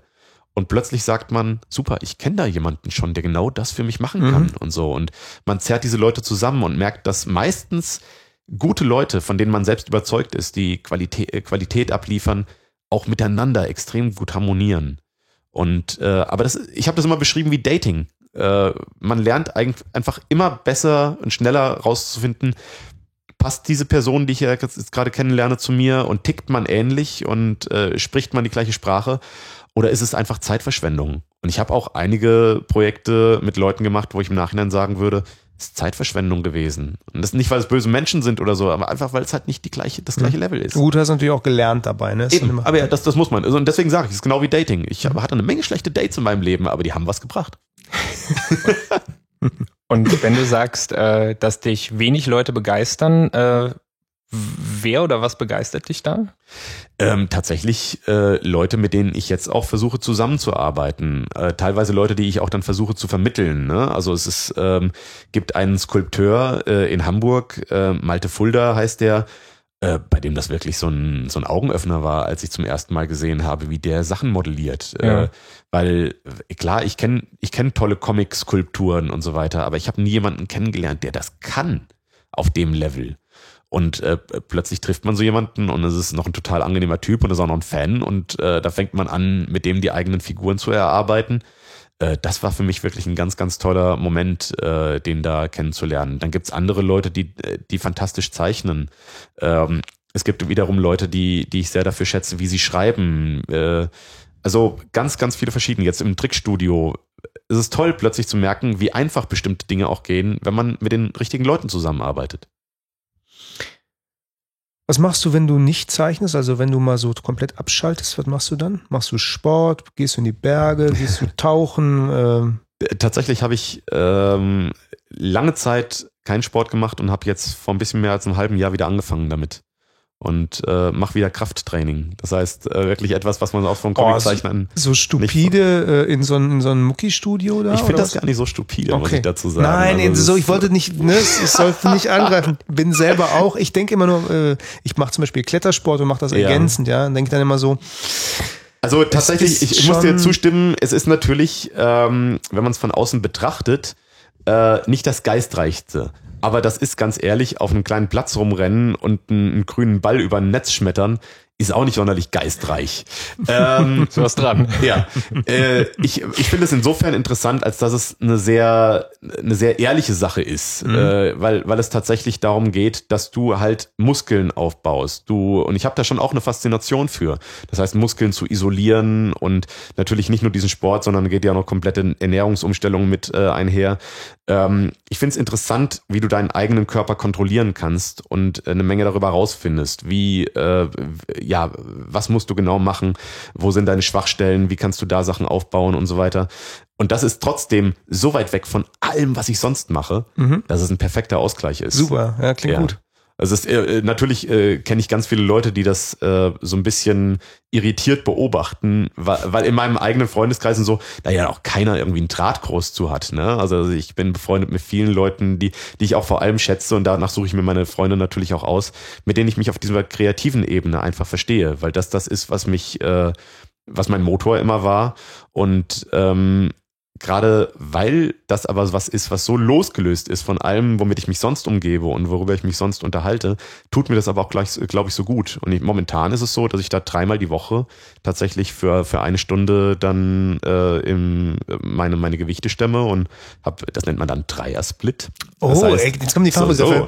so. Äh, das heißt, äh, man versucht den Körper wirklich in drei äh, Bereiche aufzuteilen, so dass ähm, dass die Muskeln auch immer genügend Zeit haben, sich zu re- regenerieren. Äh, in den, an dem Tag, an dem ich halt Beine mache, mache ich halt nichts anderes, weil die Beine schon 50 Prozent der Muskulatur ausmachen und dementsprechend der Körper einfach durch ist. Ah, Überkompensationsphasen und so Ganz geht's genau, dann irgendwann los. Ja, ganz ja. genau. Ich gehe mir noch was zu trinken holen. Und äh, wie gesagt, das sowas finde ich auch total interessant und das ist momentan so mein größter Ausgleich, würde ich sagen. Und ansonsten beschäftige ich mich schon in meiner Freizeit halt auch viel genau mit dem Krempel, mit dem ich mich in meiner Arbeit ja auch beschäftige. Das ist dann so ein fließender Übergang. Man unterhält sich über Geschichten total gerne. Ich liebe es natürlich auch einfach andere kreative Leute äh, zu treffen oder mir auch andere Sachen, Geschichten anzusehen oder oder anzuhören und so. Also äh, alle alle Sachen, was ich irgendwie, äh, wenn ich Zeit habe und genügend Energie äh, auch zu konsumieren, bin ich bin ich glaube ich auch ein sehr sehr gutes Publikum. Wie ist es denn für dich, also weil man, wenn man selber sehr, sehr lange auch schon produziert und sich selber sehr, sehr viele Geschichten angeschaut hat oder gelesen hat, dass man dann irgendwann diesen Effekt hat, ähm, also Arne und ich haben da neulich mal drüber gesprochen, dass man dann Mhm. irgendwie so denkt, so, "Boah, ey. Nostalgie auf der einen Ja. Seite, alten Geschichten waren irgendwie äh, besser. Man weiß aber auch, dass das natürlich mit der Prägung und mit diesem erste Mal-Effekt zu tun hat von früher. Und auf der anderen Seite so dieses, boah, kann bitte mal endlich mal wieder irgendwas kommen, was wirklich richtig gut ist. Es ist alles immer das Gleiche und so, ne? Also so eine gewisse Müdigkeit im Hinblick auf Erzählstrukturen, die man immer wieder hat. Ja, aber ich, ich glaube, dass das ja auch auch klar ist. Ne? Also wie du eben gerade gesagt hast, ich glaube, dass das extrem viel mit Prägung und der eigenen Erfahrung zu tun hat. Und finde es faszinierend, dass, dass ihr, ihr ja das trotzdem erkennt. Aber es gibt ja auch ganz, ganz viele Leute, die das eben nicht erkennen und diesen Satz, früher war alles besser, äh, ganz salopp raushauen, ohne dass da in irgendeiner Weise was dran Also, ist. ja, ja. Ne? Und äh, das, äh, aber da null hinterfragen, ob sie einfach vielleicht jemand anderes waren. Ein Mhm. unerfahrener, naiver, begeisterungsfähiger, äh, fähigerer Mensch. Ähm, und so ein gewisser Zynismus einfach damit einhergeht, dass man sehr viel konsumiert hat und ganz viele Referenzen hat. Mhm. Ähm, und dementsprechend kommt mir natürlich irgendwie, kommen mir die neuen Star Wars Teile total doof vor und so weiter. Aber die, oder die Serie, wo ich sage, habe ich keinen Bezug zu. Aber die Leute, die damit aufwachsen, für die das vielleicht die, die erste, der erste Kontakt mit diesem Universum ist, das interessiert die überhaupt nicht. Die sehen das als ein Ganzes. Mhm. Das, äh, und das muss man sich halt immer vor Augen führen. Ich, weiß tatsächlich nicht. Es ist ja diese große Diskussion, ob überhaupt, ähm, ich, äh, das wird wahrscheinlich besser. Es gibt ja dieses Zitat, dass es einfach nur eine begrenzte Anzahl von Geschichten gibt, die einfach immer wieder erzählt wird. Und Mhm. das ist, glaube ich, das ist irgendeine einstellige Zahl. Das ist irgendwie, insgesamt gibt es, glaube ich, nur fünf Geschichten, die erzählt werden können und die werden in, ständig in irgendwelchen Variationen Ja, wir hatten erzählt. letzte Sendung den Heros in tausend Gestalten. Ja, äh, genau, ja. Und ähm, ich glaube, dass, dass da was dran ist, weil, weil natürlich die Dinge, die uns interessieren, so im, in, der, in der Gemeinschaft, natürlich gibt es vielleicht Dinge, die wirklich nur dich interessieren und nur dich, aber Dinge, die für eine breite Masse produziert werden, wie Filme und so, die an, an viele Leute gleichzeitig appellieren müssen, appellieren natürlich auch immer wieder an so, so was Grundmenschliches. Und das ist einfach immer wieder, sind Beziehungen, äh, es ist das Streben nach Macht. Diese ganzen Motive, die immer wieder auftauchen, die sich zurückverfolgen lassen bis in irgendwelche historischen äh, Geschichten, äh, die werden natürlich auch da immer wieder auftauchen. Insofern, und das, das Interessante finde ich aber eigentlich, dass wenn mal jemand daherkommt und wirklich was komplett Neues macht, dass auch ganz, ganz viele Leute so irritiert sind, dass sie das dann auch wieder nicht gut finden. Mhm, Ja, ja, ja, das klar, stimmt. klar. Das stimmt. Ja. Ich finde es nur deswegen spannend, weil gerade Humor ja Mhm. immer eine Sache ist, die genau solche Strukturen betrachtet hat, um dann sozusagen mh, so ein Gegengewicht dazu zu entwickeln oder zu sagen, okay, was habe ich an absur äh, Ja. absurden Möglichkeiten und dass das deswegen ja das so einen Spaß macht, äh, auch sowas zu lesen, weil man merkt, okay, das bricht das, was ich an Strukturen Mhm. habe, auf Ja, ja. und äh, dadurch kann ich mit der Welt, die ich im Zweifelsfall auch schon so gefressen habe und Ja. denke so, oh, kann ich wieder damit leben, weil ich weiß ja um diese Strukturen so gut und deswegen funktionieren die Comics. Also Mhm. deswegen ist es auch so schön, weil Popkultur dann weitergeht, was für Referenzen so wunderbar Ja, genau. Das, äh, auf der einen Seite ja, auf der anderen Seite äh, bedeutet das natürlich auch immer, dass, äh, dass, dass auch Humor natürlich extrem abhängig ist von dem Zeitgeist, Mhm. den, äh, den es gerade äh, halt absorbiert und in irgendeiner Weise katalysiert. Ne? Und äh, das ist vielleicht auch der Grund, warum wir Sachen, die wir vor zehn Jahren witzig fanden, heute mit äh, Unverständnis angucken, weil weil halt so viel dazwischen passiert ist. Ja. Und da bin ich, finde ich spannend, dass zum Beispiel mein, Bu mein erstes Buch, das vor mittlerweile zehn Jahren rauskam, immer noch irgendwie gut läuft. Da bin ich ganz stolz drauf. Das ist für mich, finde ich, so eine große Errungenschaft, dass ich, dass ich sage so, mal, mal gespannt, bis das irgendwann mit Unverständnis angesehen wird. Mhm. Wo, wobei ich aber auch denke, dass da ganz viele Sachen drin sind, die ähm, durchaus relativ zeitlos betrachtet werden können. So Dinge wie irgendwie niedliche Tierchen, die gerne sterben möchten. Ne? Das Ja. ist halt sowas. Ich glaube, irgendwann, es kann ja sein, dass das, weil ich glaube an sich, äh, Zynismus ist ja äh, und, und sowas äh, selbstironisches und an sich auch schwarzer Humor ist schon was sehr zeitgeistiges momentan. Hm, Also wenn man ja. so zurückguckt, vor 20 Jahren äh, war Zynismus und, und, und schwarzer Humor, das, das war einfach nicht so verbreitet. Und mittlerweile schreibt sich ja jeder auf die Fahne, schwarzhumorig und Zyniker zu sein. Mhm. Das gehört ja zum guten Ton, äh, das zu verstehen und selbst zu praktizieren. Mhm. Ähm, genauso kann es sein, dass das irgendwann auch halt wirklich von einer Also, Generation später wieder so, das, Da- dass das die irgendwie- Nummer wieder, da macht irgendwas, jemand will sich selbst umbringen. Das ist ja originell. Äh, klar, klar, also ich denke auch, dass, das, Haus, hohes Haus. dass, dass solche Witze mal abgegriffen äh, Ja, sein können, kann ich mir Sicherheit. natürlich gut vorstellen. Und ich denke auch, dass äh, es da gewisse Trends und so weiter gibt. Aber wenn man irgendwie davon ausgeht, dass Humor so mit dem auch mit dem Brechen von Konventionen zu tun hat und so ähm, und äh, eine Erwartung eben genau nicht zu erfüllen und vielleicht aber mit einer anderen Sache, die auch so bei, bei Komik dann erwartet wird, äh, dann eben doch zu erfüllen und so. Bestimmte Strukturen, der äh, strahlende Held äh, in der Rüstung, der mit dem Fuß im Steigbügel hängen bleibt und erstmal auf die Fresse fällt. Ja. Das äh, ist halt auch irgendwie so ein, so, ein, äh, so ein Bruch. Das sind Sachen, die sind, könnte ich mir vorstellen, immer lustig, mal mehr und mal weniger. So. Vielleicht. Ich, ich weiß tatsächlich nicht, ob wir überhaupt in, äh, in, in der Position sind, das zu beurteilen. Wahrscheinlich nicht. Wahrscheinlich wirklich nicht. Ich finde es immer interessant, wenn man sich wirklich äh, Sachen anguckt, äh, worüber haben Leute aus einem anderen Jahrhundert gelacht und so. Und das, da gibt's ja wirklich kaum Sachen, die in irgendeiner Weise an uns rangehen. Mhm. Wobei, ja, also zum Beispiel, wenn ich jetzt an, ähm, ist natürlich schwer, was ist wirklich ja. alt, ne? Aber wenn ich an Marx Brothers zum Beispiel denke, die ich früher, mit denen ich aufgewachsen bin, ja. und die mein Vater mir natürlich dann gezeigt hat, der so stehen, habe ich die halt auch mal geguckt, mhm. dann teilweise auch auf Englisch. Oder nehmen wir mal Buster Keaton. Ja. Die Sachen sind extrem gut, auch ja. immer noch. Also irgendwie Buster Keaton zum Beispiel, geht mit einer Frau über irgendwelche Bahngleise mhm. und dann zieht Buster Keaton halt so einen Waggon einfach mal eben zur Seite. Der Waggon wird halt einfach gefahren. Ja. Aber wie der das macht und wie der das körperlich macht und wie casual der das macht, ja. das ist so gut. Du, es ist mhm. schwarz-weiß, es ist scheiße gefilmt für unsere Verhältnisse, du denkst um Gottes Willen, aber der macht das so prima. Aber weil, dieses Essentielle, ne? dieses, das ja, Timing einfach. Einfach diese. Spitzenklasse, mhm. ja. So, äh, der guckt die Frau dabei an, das ist auch so ein ganz höfliches, Entschuldigung, ich mach das mal eben ganz kurz und es ist auch so gentlemanhaft und so weiter und auch unangestrengt natürlich. Und da passt einfach alles und ja. du weißt, da, weil das auch, was du gesagt hast, ne, Mensch zu Mensch, Beziehung, es geht um Beziehung, kann man mhm. sofort spiegeln wieder. Höflichkeit des Mannes. So, und dann macht er das halt einfach, tut diesen Waggon zur Seite und schiebt den hinterher auch wieder zurück, ne? ähm, weil man will ja nichts verändern, was da so war. Und äh, geht, ne? Also, ja. äh, oder zum Beispiel Marx Brothers fand ich immer, weil die auch schon so waren, wo wir jetzt im mhm. Grunde von reden, diese etwas dunklere, ähm, auch zynische Geschichte, zynische Herangehensweise. Das sieht man ja auch heute noch. Also ich habe tatsächlich vor einem halben Jahr äh, einen Max Brothers Film gesehen.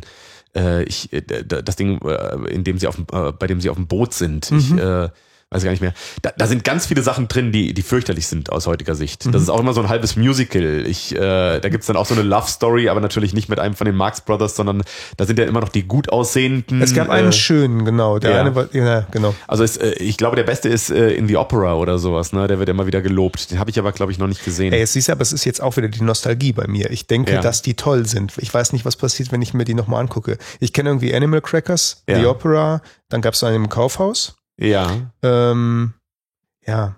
Ich weiß nur, ich fand, ich fand zum Beispiel auch immer die Konstrukte sehr schön, die die hatten. Äh, äh, dass der eine war ja stumm. Ja. Und der war auch nur deswegen stumm, weil ähm, ich glaube, Groucho Marx hat ja immer die Skripte geschrieben und in einem hat er den einfach vergessen. er hat vergessen, dem eine Rolle zu schreiben. Und ab da war der, war der so beleidigt, hat er gesagt, leck mir im Arsch. Ja. Und ab da hat er gesagt, brauchst du auch nichts mehr zu schreiben. Ich mache einfach so. Super. Und das, so ist das entstanden. Das fand ich immer ganz toll. Ja. Naja, egal. Auch Nostalgie im Endeffekt. Ja, also äh, äh, trotz allem, also ich glaube, dass es immer sehr anmaßend ist, äh, über die eigenen Sachen äh, zum, zum jetzigen Zeitpunkt zu urteilen. Aber ich bin sehr gespannt, was, was ist in 20 Jahren? Was also sowas kannst du dir sowas vorstellen, so. wie so eine neue Naivität dann oder irgendwie sowas? Oder was soll da kommen? Ich, also ich, für mich äh, ist eigentlich das, das Ziel, dass ich irgendwann auch ganz klar mit Humor aufhöre und was komplett anderes mache. Ah, okay. Das ist eigentlich so für mich das erklärte Ziel und das ist auch nichts, was ich jetzt in ferner, ferner Zukunft sehe, sondern äh, ich finde diese Trickfilm-Sache jetzt gerade sehr interessant. Aber danach habe ich auch so ein bisschen das Gefühl, dann habe ich auch gemacht, was ich in dem Bereich machen wollte. Und dann würde ich auch gerne weitergehen. Und wohin? Also mich juckt tatsächlich in den Regiebereich zurückzugehen und äh, tatsächlich immer noch natürlich äh, Geschichten zu erzählen, aber Geschichten, die nicht notwendigerweise jetzt einen humorigen Fokus haben, mhm. sondern es würde mich sehr, sehr reizen, einen Thriller zu schreiben und äh, ich bin ja auch ein kleiner Zeitreise-Nerd und deswegen würde es mich auch sehr, sehr reizen, äh, eine, eine Zeitreise, äh, einen Zeitreise-Thriller zu schreiben mhm. und habe da auch einige Ideen, die ich die letzten Jahre schon immer wieder in meinem Kopf so rumkegle, ähm, aber ich halt immer wieder gemerkt habe, ich, ich schaffe es halt nicht, ähm, mich auf noch ein komplett anderes Projekt zu konzentrieren und dem wirklich gebührend äh, viel Zeit und Energie einzuräumen, solange nicht lustig in meinem Leben so dominant ist. Und das ist in Ordnung, weil ich habe das Gefühl, dass ich da noch genügend Sachen ausprobieren kann, die mich da auch bei der Stange halten und mir Spaß machen. Aber das ist trotzdem etwas, was in mir auch, äh, auch tobt und ich hoffe, dass ich das auch irgendwann ausleben kann. Und da erstmal zu sagen, mit den Skills, die ich habe, Langformat-Comic zu machen, der ernsthaft ist, nicht? Äh, da fehlt mir zum einen, muss ich ganz klar sagen, der Spaß am Zeichnen. Mhm. Weil das ist das andere, dass äh, Leute immer wieder denken, dass das Zeichnen so das ist, was meine Passion ist. Und das ist überhaupt nicht so. Im Gegenteil, wenn ich das Zeichnen äh, Verrückter Gedanke, Comiczeichner, wie kommen wir überhaupt ja, darauf? Ja. ja. Aber äh, das, ich hatte da nie so groß Spaß dran. Das war einfach für mich der einfachste Weg, meine, meine Ideen umzusetzen mhm. und so. Aber äh, es war nie so, dass ich jetzt den Wunsch hatte, oh, heute will ich mal zeichnen. Im Gegenteil. Also es, äh, das nervt mich ganz, ganz oft, wenn ich da mich noch hinsetzen muss und dann muss ich noch irgendwas zeichnen. Oh, jetzt musst so. du es den anderen Leuten noch erklären, wie geil der ja. Gag ist. Das wirklich, dann ist es im Kopf ja schon fertig. Ja, und dann ja. ah, jetzt muss ich das noch zeichnen. ja, super. Ja, nee, und deswegen äh, wäre wär das nichts für mich. Außerdem bin ich sehr, sehr eingefahren auf diesen einen Stil und habe auch überhaupt keine Ambitionen, mich dazu erweitern und jetzt irgendwie einen anderen Stil zu äh, mir da anzueignen. Und den Stil, den ich habe mit diesen großen Klubschaugen und so, äh, ich finde nicht, dass der dafür funktioniert, eine ernstzunehmende Geschichte zu erzählen. Mhm. Ich habe aber äh, vor, vor ungefähr zwei Jahren habe ich mit meinem Kollegen Flix, ähm, der, äh, der ganz tolle äh, Comics auch macht und da auch sehr lange äh, Sachen macht, äh, habe ich mal ein gemeinsames Wochenende an der Nordsee verbracht und wir haben äh, uns überlegt, was wir vielleicht mal zusammen machen könnten mhm. und haben uns tatsächlich eine komplette, sehr epische Geschichte ausgedacht, die auch, was ich sehr toll finde, sehr weit weg ist von dem, was Flix sonst so macht, weil er nämlich auch bisher hauptsächlich Beziehungssachen gemacht hat. Jetzt hat er äh, zwei Bücher gemacht, äh, im Grunde neue Interpretationen von klassischen Erzählungen, zum einen Faust und jetzt gerade aktuell Don ne? Quixote. Genau. genau ja. ähm, und äh, das macht er auch sehr schön, aber ich fände äh, immer noch schön, ihn mal was sehr Fantastisches wirklich äh, äh, machen zu sehen, wirklich was, irgendwas, was wirklich mehr in die Richtung in so eine Lost-Geschichte geht mhm. oder so, ne? Also so äh, mit übersinnlichen Elementen auch drin und so. Das äh, fände ich extrem reizvoll, das in seinem Stil zu sehen. Und da haben wir uns was ausgedacht, was auch als Heftreihe funktionieren könnte. So angelegt war dann, okay, da könnten wir sechs Hefte draus machen und dann zusammengepackt wäre das dann eine große Geschichte. Ähm, und, und, und wann, wann? Und, und ja, F3 in Deutschland. Endes sind wir zu dem Punkt gekommen, es klappt ja nicht, solange, äh, solange ich da so, so gefangen bin in, ja. äh, in meiner Arbeit und da einfach niemanden wirklich verbindlich zusagen kann, dann und dann kann ich was liefern. Äh, und er hat auch genügend Projekte, die er gerne noch machen würde. Aber ich hoffe immer noch, dass es irgendwann klappt. Aber du würdest damit dann schon wieder die, die Norm brechen, ne? Heft 3 in Deutschland ist ja, ja das äh, schon cool. ein schwierig, schwieriges Ding und ich fände es äh, fänd geil. Ich fände das super. Also man, natürlich, wenn es irgendwann soweit ist, muss man gucken, ob das äh, tatsächlich noch machbar ist. Vielleicht wirklich äh, dann irgendwie als Limited Edition und die wirklich dann signiert, dass man sagt, es gibt von jeder Ausgabe echt nur 1000 Stück. Aber sag mal, wäre das nicht jetzt mal gerade wegen dieser Business-Geschichten, ich kenne ja. jetzt nicht so aus, aber gerade sowas wie Graphic Novel, ernsthaft, guck mal, mhm. äh, das wäre doch genau jetzt der Zeitpunkt, wo dann so ein Verlag sich auch total freut, wenn sie zwei Profis haben und die machen dann noch eine ernsthafte Geschichte, super. Das kriegen wir ja, ganz toll verkauft. Das Problem auch hier ist leider wieder, dass die Verlage alleine gar nicht in der Lage sind, so ein Projekt zu bezahlen. Echt? Nee, erschreckenderweise nicht. Flix kann das auch nur machen dadurch, dass er eine Vorveröffentlichung in der FAZ macht. Das heißt, er veröffentlicht da jeden Tag. Und die FAZ ist einer der wenigen Blätter, denen es anscheinend noch ganz gut geht und die da wirklich auch sehr gut für zahlen. Das heißt, er kriegt eigentlich seine konstante Arbeit daran, okay. nämlich die Vorproduktion für sein Buch eigentlich, kriegt er von der Zeitung bezahlt. Im Grunde ist das Crowdfunding before aber, Crowdfunding aber, happened. Im, Im, Grunde ja, aber äh, alleine äh, ein Buch zu veröffentlichen würde sich nicht rentieren. Das ist krass. Ich, also äh, gerade äh, Flix äh, veröffentlicht ja bei, bei Carlsen.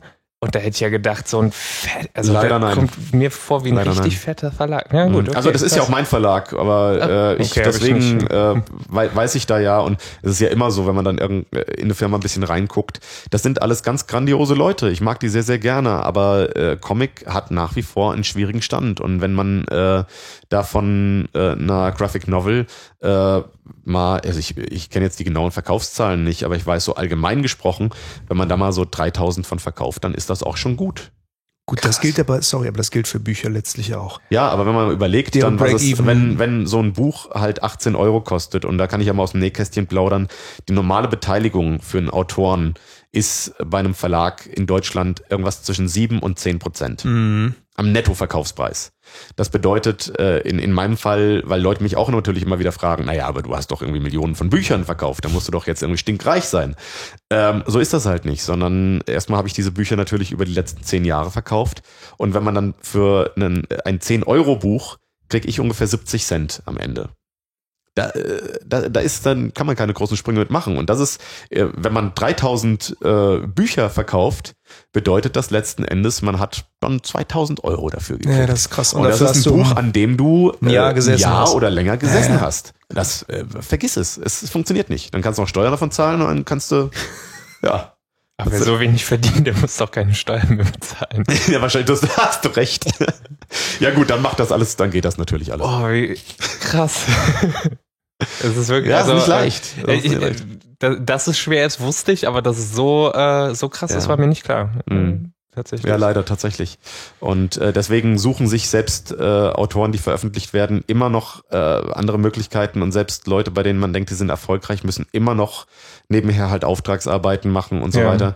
Und deswegen äh, weiß ich aber auch gleichzeitig, dass ich da echt von, vom, vom Glück geküsst bin, dass ich zumindest äh, von meinen Büchern und von meinen Merchandise-Produkten leben kann Ja. und sogar in der Lage bin, jetzt äh, diesen Trickfilm anzuschieben. Also das, äh, das tatsächlich, insofern. Und äh, das willst du mit Füßen treten und dreckige Regie-Jobs machen und traurige Filme, die uns zum Weinen bringen. Weil wir ihn gerne weinen sehen wollen. Ja, ja, den Ahne, genau. Ja, ja. Ähm, Oh. aber Lie- liebe, liebe Hörer, kaufen, kaufen, kaufen. Ganz genau. Damit die hier gar nicht auf solche damit Ideen Arne kommen. nicht weint. Und, damit ich genau, nicht weine. und wir machen, genau, wir machen, machen jetzt das nochmal detailspezifisch, um den Joscha so richtig zu ärgern. Tassen, Tassen, Tassen. Ihr wollt neue Tassen. ja, das, das ist großartig. Oder was auch so ein es. ganzes Service wäre doch schön. Schreibt gibt- mal eine Mail. es gibt tatsächlich ein, äh, ein, ein äh, Frühstücksset des Todes. Ich dachte mir das schon. Ja, ja, mit, mit Tasse und Teller und, Und einer Schüssel. Packung Tonflakes dabei. Genau.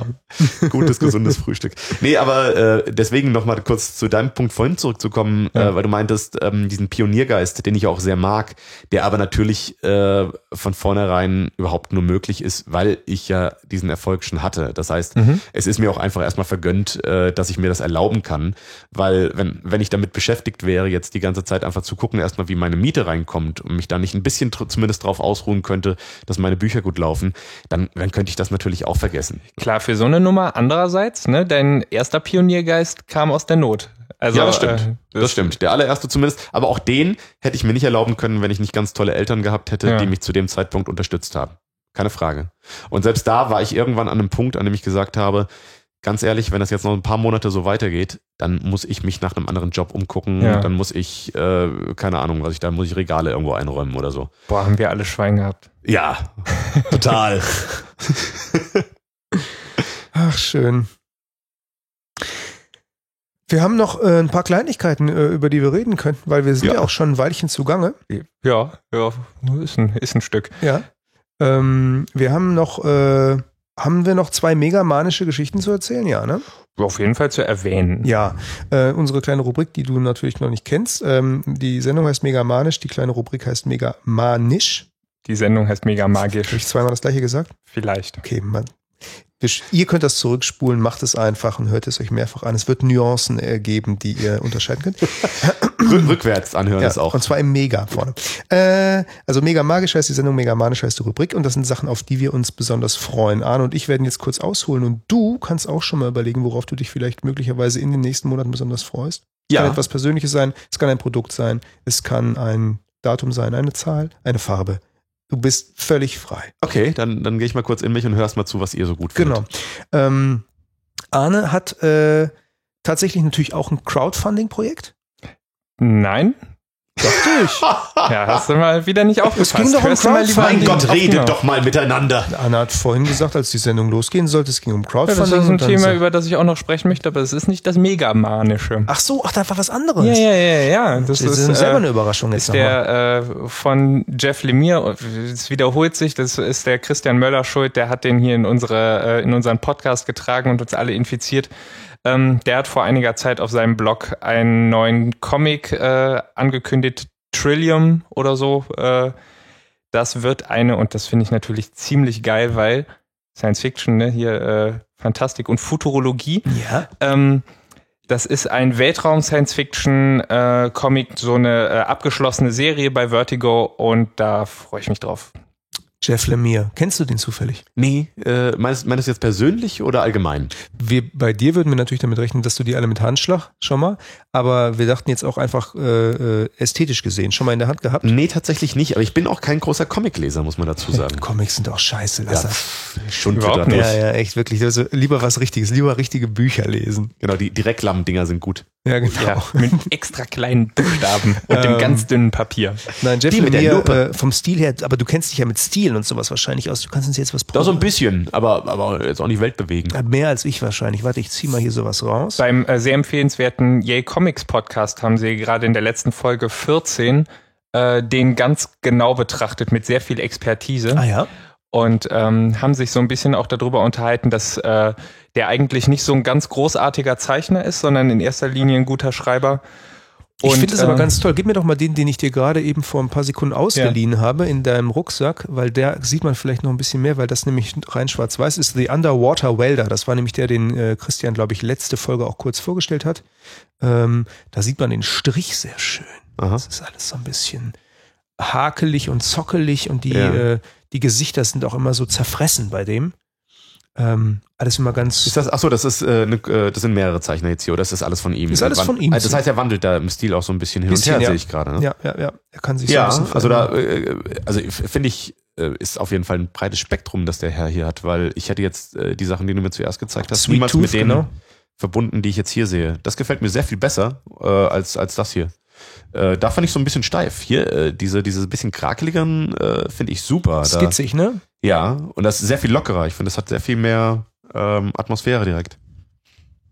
Aber äh, das ist ja auch so ein Punkt, also ähnlich wie mir es mit meiner Zeichnerei geht, äh, habe ich auch nur begrenzt Faszination dafür, dass jemand einfach geil zeichnen kann. Äh, in dem Moment, in dem er toll schreibt, verzeihe ich auch total, Genau. äh, wenn, wenn das alles so ein bisschen ungelenk aussieht oder so, weil dann bin ich im Idealfall ja total in der Geschichte drin und dann macht es mir auch nichts aus, wenn das steif gezeichnet ist. Genau, also ich glaube, da sind wir drei uns ziemlich einig. Ja, absolut. Die, äh, Die ganzen äh, bunten, tollen, äh, doppelseitigen, der Ja. eine haut dem anderen in die Fresse Bilder aus irgendwelchen. Superhelden-Comics, brauche ich nicht ständig. Nee, nee, das ich ist. kann da jetzt nicht zu sehr äh, schlecht drüber reden, weil immerhin äh, lese ich ja alle Batman-Comics, die erscheinen. Ist das so? Auch- aber, die schlechten. Doch, äh, aber dann erklär mir das doch gerade mal, wenn du wirklich alle liest. Weil da gibt's ja ganz verschiedene Serien, die da nebeneinander herlaufen, oder ist das nicht so? Ja, doch, das ist so. Ähm, Ja. Und Er liest sie alle. Und das sind auch unterschiedliche Batmans, oder wie ist das? Ich, ich finde das schwierig zu erklären, muss ich sagen. Und Ja. ich werde mich hier sicher jetzt in irgendwas äh, verstricken, wo Leute, die sich sehr viel besser auskennen und sich auch intensiv, ich lese die einfach Sie, aber und finde die von, geil. von uns kann dir niemand widersprechen und das ist doch ein schöner Moment Jetzt heute. Der wird wieder so auf, mal, du, du, was wir in den Kommentaren dann für einen auf den Sack kriegen, wenn auch nur sowas fällt wie, naja, gab es in Star Trek schon mal ein Zeitreiseraumschiff und so, ich weiß gerade nicht genau. Bam! Diskurs. Tatsächlich. Ja. Boah, Also- da ich also- dann, dann jetzt mal los. Dann Also füllen wir mal eure Kommentare ein bisschen. es, ist, es ist eigentlich schon der, der, äh, der gleiche, nein, derselbe Batman, ja. ähm, aber es gibt. Also es ist Also immer Bruce meinst, Wayne. Du, du, ja, genau, es ist immer Okay. Bruce Wayne. Weil ich Es weiß, ist- dass es irgendwann einen anderen Spider-Man gab, der nicht Peter Parker Mhm, war. genau. Aber bei Batman war es immer Bruce Wayne. Ach so, na gut, in der Geschichte. Ne? Also da Ja. gibt es auch, also der, der Typ, der inzwischen Nightwing ist, äh, also es gibt ja in, Wer in ist Nightwing? Äh, wie heißt der nochmal, äh, irgendwie Aber ist das Grayson ein Sidekick oder oder, so. ist das... Äh, Das ist ein anderer Superheld, auch in Gotham City. Ja. Und der war auch eine Weile als äh, Batman unterwegs und so. Also das gibt's natürlich immer. Also ist Okay. ja jede Menge Bewer äh, Bewegung immer in diesem ganzen Zeug. Aber der richtige Batman, Batman, Batman ist halt Bruce Wayne. Und es gibt ja diese, diese verschiedenen Serien, Dark Knight und äh, Detective Stories und so. Ja. Und ähm, da gibt es keine großartigen Berührungspunkte. Und jetzt schießen mir sicher viele Leute in die Füße, weil aber in Heft so und so, da, da und so, ne? Aber, aber es ist jetzt nicht so, weil ich, ich irgendwann, ich krieg ja so, äh, ich glaube, als Zeichentrickserie gab es ja auch irgendwann Batman of the Future und dann gab's, das hat also Science-Fiction-Elemente dann eher mit drin und äh, Ja, also aber äh, das ist in den Comics jetzt nicht der Fall, sondern das ist schon sehr klassisch dann Ach, gehalten, es gibt, oder? es gibt äh, also so ganz gerade Zeitlinie und so äh, Ja. gibt's ja auch nicht und da wird ja auch von Zeit zu Zeit resettet und dann äh, sind sie auf einmal alle durch irgendein Ereignis in der Vergangenheit und müssen sich ja dann langsam wieder durch die Geschichte nach oben arbeiten. Okay. hat alles schon nicht gegeben. gerade kürzlich irgendwie sowas wie DC New und so? so Äh, ja, die New 52, also die Ja, genau. DC hat das Universum resettet und teilweise auch ganz, äh, ganz von vorne angefangen mit, äh, mit neuen Origins. Batman ist da jetzt nicht so stark von betroffen gewesen. Und äh, äh, Superman? Seti hat gerade wieder irgendwas ja, ja, gefunden. seht ihr, ja, mein Gott. Äh, Superman lese ich nicht. Also ich, ich lese Na, tatsächlich okay. nur, nur, also manchmal tauchen natürlich auch, äh, das ist ja ein Universum, ne? Ja. Und dann, äh, also Da gibt's einer dann so der- Crossover-Dinger dann auch. Das einer heißt- der bekanntesten äh, Batman äh, Comics überhaupt ist ja äh, The Dark Knight Returns. Frank Miller, genau. das kenne ich natürlich noch. Und, ja. Genau, und da gibt's ja die dicke Klopperei mit Ja. äh, Batman und Superman und so. Genau. Und wie heißt der, der mit dem äh, Bogen, der, äh, der am Ende eigentlich Batman, nee, Superman erschießt? Ich weiß es gar nicht, wie das da. Ui, wir spoilern hier gerade heftig für. Das ist echt ein Satz, für ich- den, also. Ich, ich behaupte jetzt Ich, einfach. das Schlimme ist ja, ich weiß ja nicht mehr, wie es Ende ist. Ich habe ja gerade gedacht, erschießt der Batman, erschießt der Superman? Ich weiß es nicht mehr. Ich habe übrigens zum Thema Spoiler gibt's gerade, den verlinken wir, einen Also sehr schönen Comic von Sarah Morini, wo es, äh, wo sich zwei unterhalten. Sie Ah, der und- von heute. äh, Genau. Und dann sagt sie am Ende, sagt sie nur den Satz, Gestern. Ja. Jesus stirbt am Ende. Fand ich sehr lustig. Ähm, um diese Frage jetzt einfach Ja, komplett unbeantwortet zu lassen, du freust dich auch auf irgendwas. Das ist richtig. Ähm, die Frage ist nur auf was? Doch, ich weiß es. Und ich habe nämlich was mit Crowdfunding, wie die Freude muss ja groß sein. Ja, ja, doch, doch, warte kurz, lass mich kurz mein Zettelchen holen. Es geht um ein Crowdfunding-Projekt, weil mh, äh, in den letzten paar Jahren ist da viel von gekommen, äh, sogar im Computerspielbereich. Ähm, und ich weiß nicht, hast du zufällig mal Wing Commander oder Privateer gespielt, als du. Nee, aber ich weiß jetzt schon genau, worauf du hinaus willst, weil ich tatsächlich dieses Kickstarter-Projekt auch schon gesehen habe. Ja. Erzähl doch mal. Äh, ich weiß nicht, wie es heißt, aber ich, Star weiß, dass Citizen. Star Citizen, okay. Das, äh, also ich vers versuch's zusammenzukriegen. Das heißt, der, der Macher von Wing Commander, ähm, der jetzt relativ lange, glaube ich, nichts gemacht hat, Ja, ne? keinen Bock hatte, wie er irgendwie gesagt hat. Ja, Bock der was- rausgenommen hat, äh, versucht jetzt halt ein, ein, äh, ein Spiel auf die Beine zu stellen, das äh, ein Community-basiertes Spiel ist, ein Mhm. komplettes Universum eigentlich zu erzeugen, äh, wo du äh, verschiedene Missionen erzeugen kannst äh, und erfüllen kannst und das aber immer erweitert wird, so wie ich das verstanden habe. Das heißt, es wird eine komplett neue Welt da aufgemacht. Und wie bist du darüber gestolpert? Einfach weil ich Kickstarter gerade sehr interessant finde und mir andere äh, Kampagnen da auch ansehe. Und das äh, tatsächlich eine Kampagne war, die auch äh, gefeatured wurde, glaube ich, von, von Kickstarter, weil das äh, natürlich eine größere Sache ist. Und das ist ja ein interessanter Einfluss, dass jetzt allmählich nämlich von diesen ganzen Hobbyprojekten, äh, die, die natürlich auch noch existieren, äh, der Sprung jetzt gerade so ein bisschen gemacht wird zu den professionellen Projekten, Leute, die auch schon Erfolg hatten in anderen Bereichen. David Fincher, der ja jetzt zusammen mit diesem, auch mit einem Trickstudio äh, versucht, äh, die, die Goon, diesen Goon-Film an den Start zu kriegen. Mhm. Ähm, Was ist das genau? Äh, Goon ist auch ein Comic. Mhm. Weißt du, von wem äh, der ist? Weil das, das weiß ich jetzt wiederum nicht. Dafür bin ich dann Ähm, doch nicht belesen genug. Nee, äh, ich muss zugeben, den Goon kenne ich auch tatsächlich nur von äh, irgendeiner Ausgabe, die es zum Gratis-Comic-Tag mal Okay. äh, gab. Also es, äh, es ist, sieht tatsächlich erstmal recht cool aus. Äh, ich habe es aber auch nie äh, komplett gelesen. Die, die, die Geschichte an sich ist, äh, hat, hat eine schöne Idee. Der, ähm, der Goon ist ein riesengroßer Schlägertyp in so einem Matrosen-Shirt und äh, existiert in, in einer sehr dusteren Stadt, äh, hat so einen kleinen Sidekick, der sehr schmächtig ist, aber angezogen ist wie Indiana Jones, äh, der die ganze Zeit plappert und der Goon ist sehr, sehr wortkarg, aber hat riesengroße Muckis und ist eigentlich Geldeintreiber. Von Eric Paul. Eric Paul, okay, genau. Oder Eric Powell oder Paul, ja. Paul. Wahrscheinlich mit, mit W, genau. Paul, Genau, bei Dark Paul. Horse. Und ähm, ist Geldeintreiber, der für einen großen Mafia-Boss äh, von in der ganzen Stadt äh, Geld eintreibt, äh, Schutzgelder. Der Twist an der Sache ist, dass äh, dieser Goon also als der Bösewicht auftaucht, der von den armen Leuten das Schutzgeld einsammelt.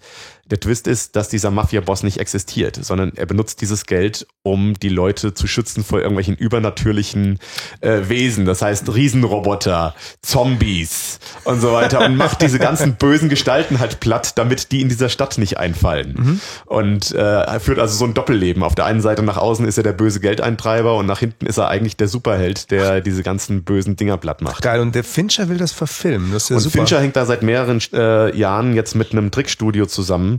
Äh, die haben sogar einen paarminütigen Trailer dafür gemacht, der auch im Internet zu sehen ist und der fantastisch aussieht. Wirklich ganz, ganz tolle Animationen.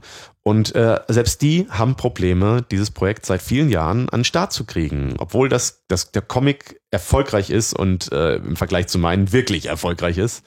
Ähm, Fincher ist ein Name. Fincher ist äh, ein Brand, dann äh, das, die haben bewiesen, dass sie das umsetzen können, dass es geil aussieht und trotzdem kriegen sie halt die Finanzierung nicht zusammen. Krass, und dann machen die das jetzt über Kickstarter. Über Kickstarter und das ist auch halt diskutiert worden. Sie sind jetzt schon durch, das Projekt ist äh, fertig, sie haben 400.000 äh, eingesammelt, um zwar äh, nicht um äh, den Film zu machen, sondern um ein Story Reel zu machen. Und das okay. ist etwas, was äh, Story Reel bedeutet, ähm, für die Leute, die sich äh, da nicht direkt mit auskennen, äh, gerade für animierte Filme wird oft ja vorher ein Storyboard gemacht.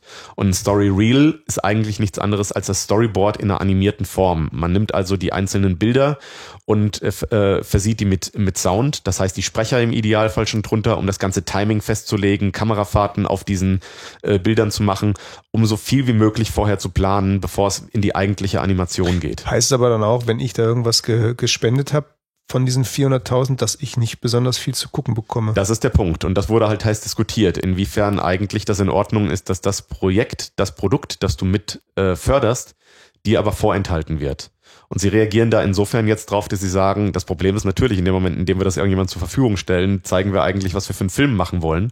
Und in dem Moment äh, macht das alles keinen Sinn mehr. Sie haben also andere äh, Belohnungen sich ausgedacht, die aber nicht direkt was mit dem eigentlichen Produkt zu tun okay. haben. Hm. Sie werden anscheinend irgendwann im nächsten Jahr für die Leute, die das unterstützt haben, ähm, werden sie eine Vorführung des Story Reels irgendwann in Los Angeles machen. Das heißt, wenn du dann irgendwann im Juni nächsten Jahres in Los Angeles bist, kriegst du halt freien Eintritt, um dir diese Story Reel irgendwann einmal im Kino anzugucken. Ja, das Aber das ist, ist es dann auch. Ja. ja.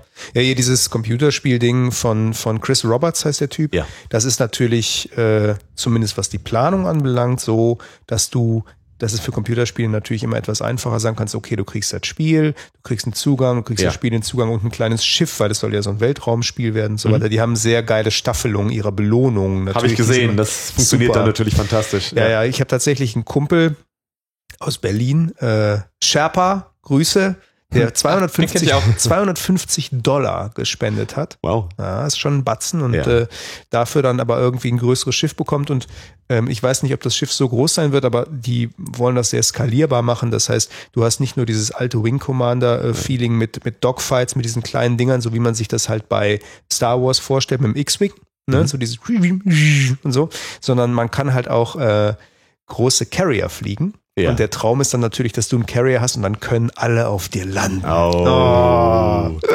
Das, das, muss geil sein. So ein bisschen Farmville für coole Jungs. Ja, so ein bisschen. Vor allen Dingen ist es deswegen, wegen Farmville ist gar nicht so blöd.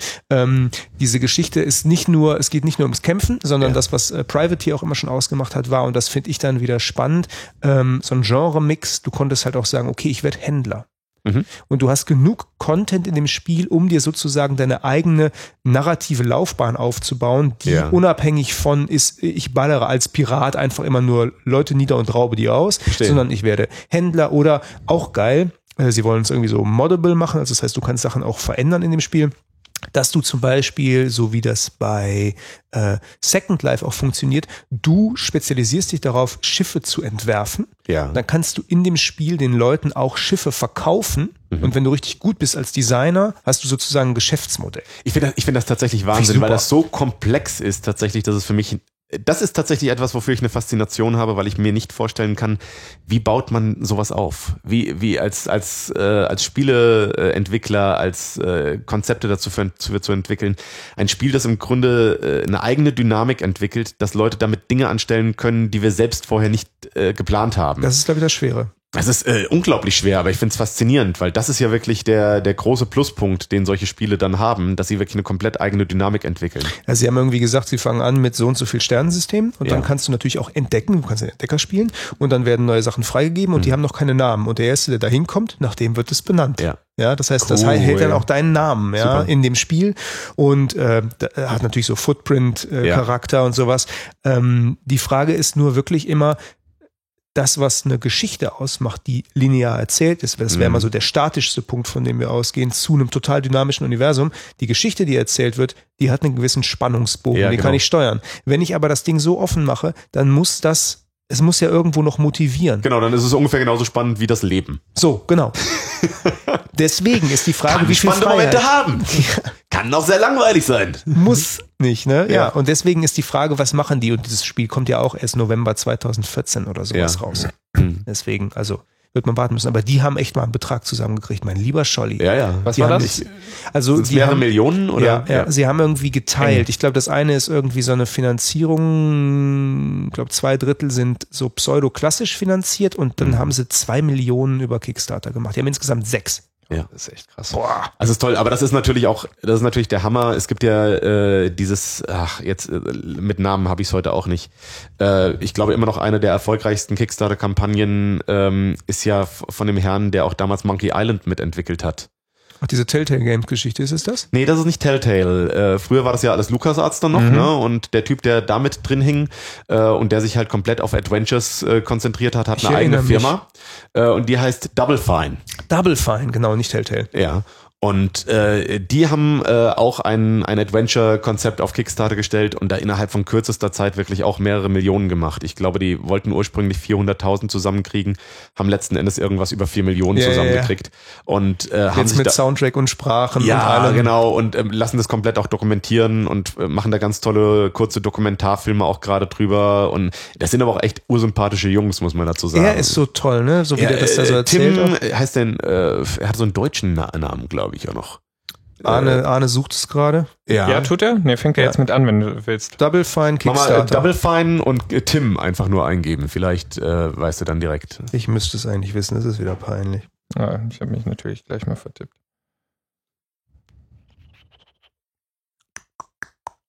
Tim Schäfer? Tim Schäfer. Tim Ja, Schäfer. genau. genau. Genau. Und ähm, Ich hab's ja auch mit Namen. ja, und äh, das ist das ist ähnlich, dass auch da äh, sie natürlich versuchen, diese Adventure-Sache auf ein anderes Level zu heben.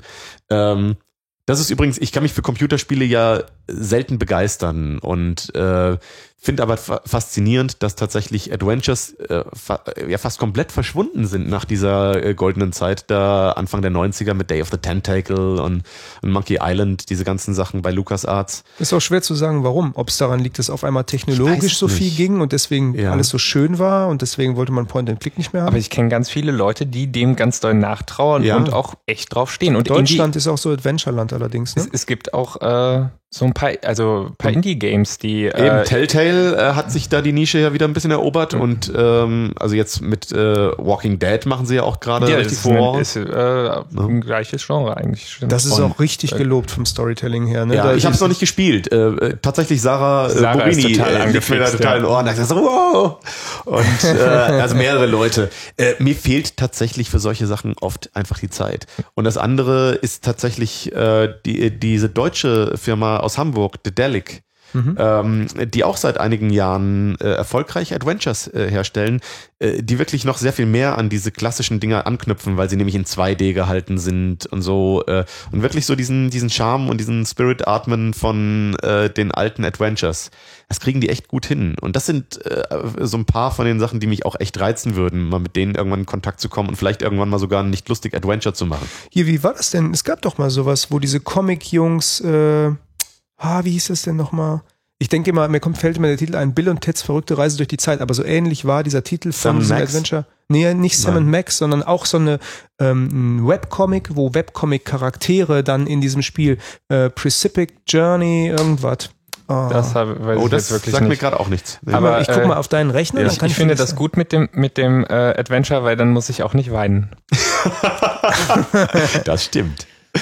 Nee, aber das ist tatsächlich sowas, äh, ich habe die letzten, äh, gerade so die letzten zwei Jahre mich so ein bisschen übernommen mit so viel verschiedenen neuen Sachen, die, die ich äh, mir alle da reingeschaufelt habe und, und für die ich immer eine Faszination habe und dann aber irgendwann gemerkt habe, dass der Tag halt einfach nicht genug Stunden hat, damit ich alles gebührend beackern kann. Und deswegen warte ich. Ja, hast du? Penny. Arcade war das. Ah, Penny, okay. Penny Arcade, on ja, the klar. Rain Slick Precipice of Darkness hieß Ah, ich das. wusste gar nicht, dass die ein Adventure gemacht haben.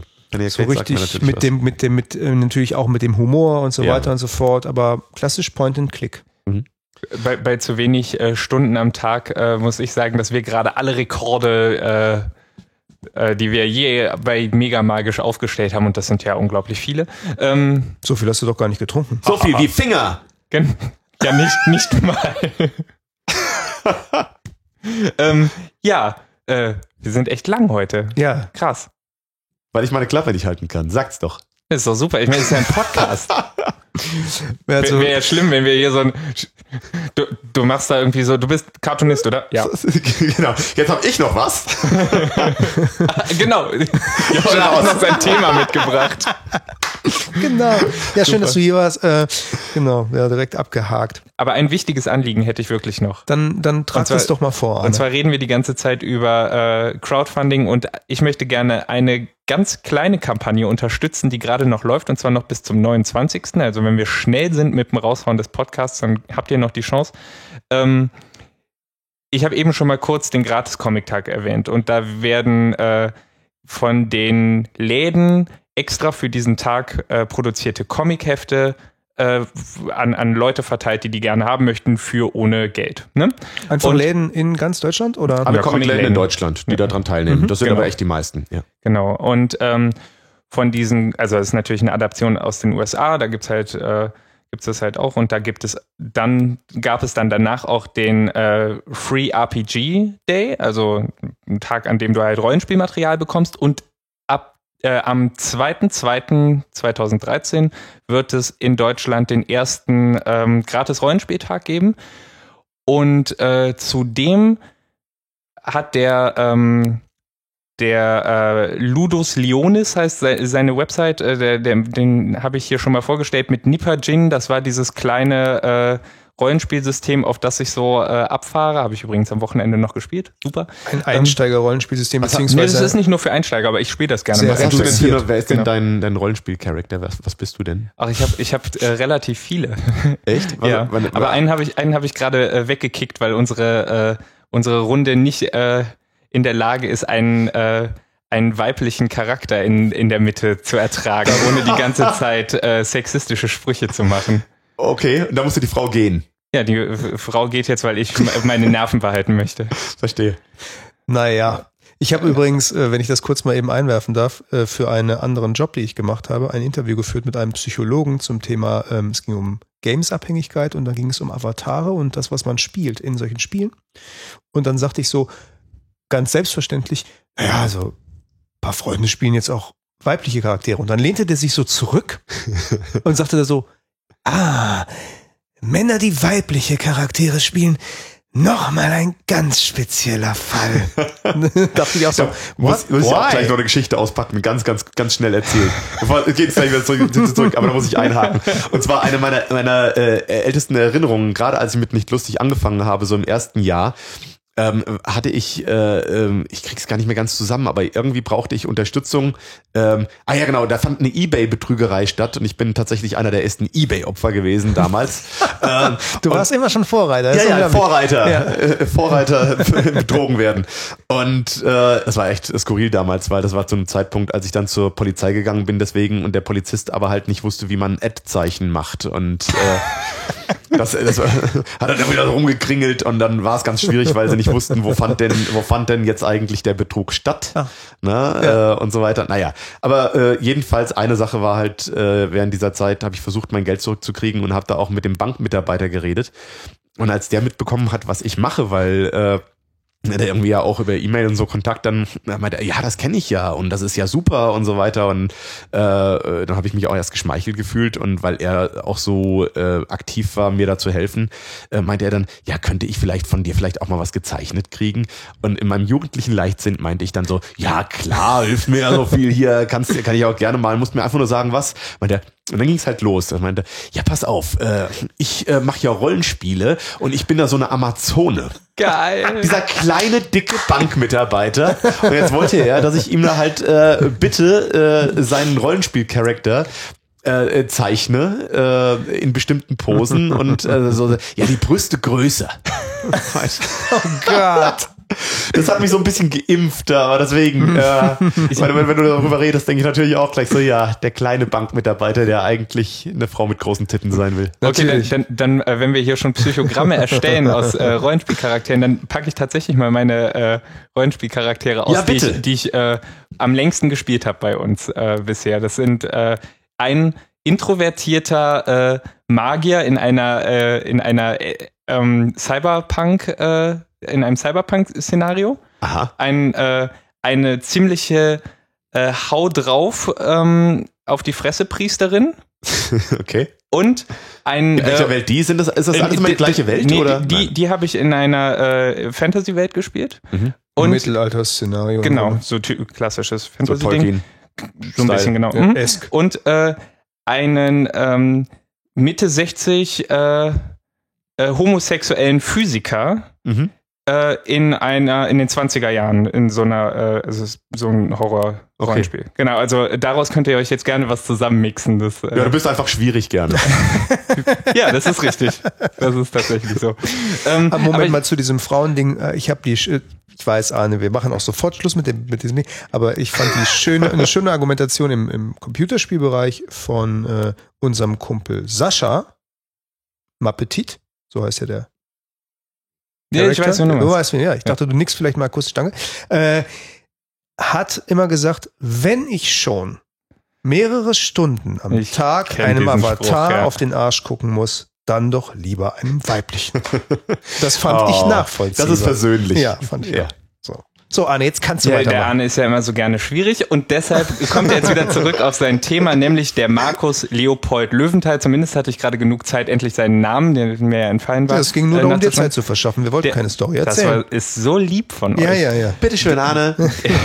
Der jedenfalls äh, steuert da auch was zu bei und der im Gegensatz, zu- also der gratis Rollenspieltag ist nicht von den Läden finanziert, sondern von den Verlagen und Vereinen, die daran teilnehmen und er nimmt aber mit seinem freien Rollenspiel, das halt äh, unter einer freien Lizenz und kostenlos und so weiter erhältlich ist, auch daran teil.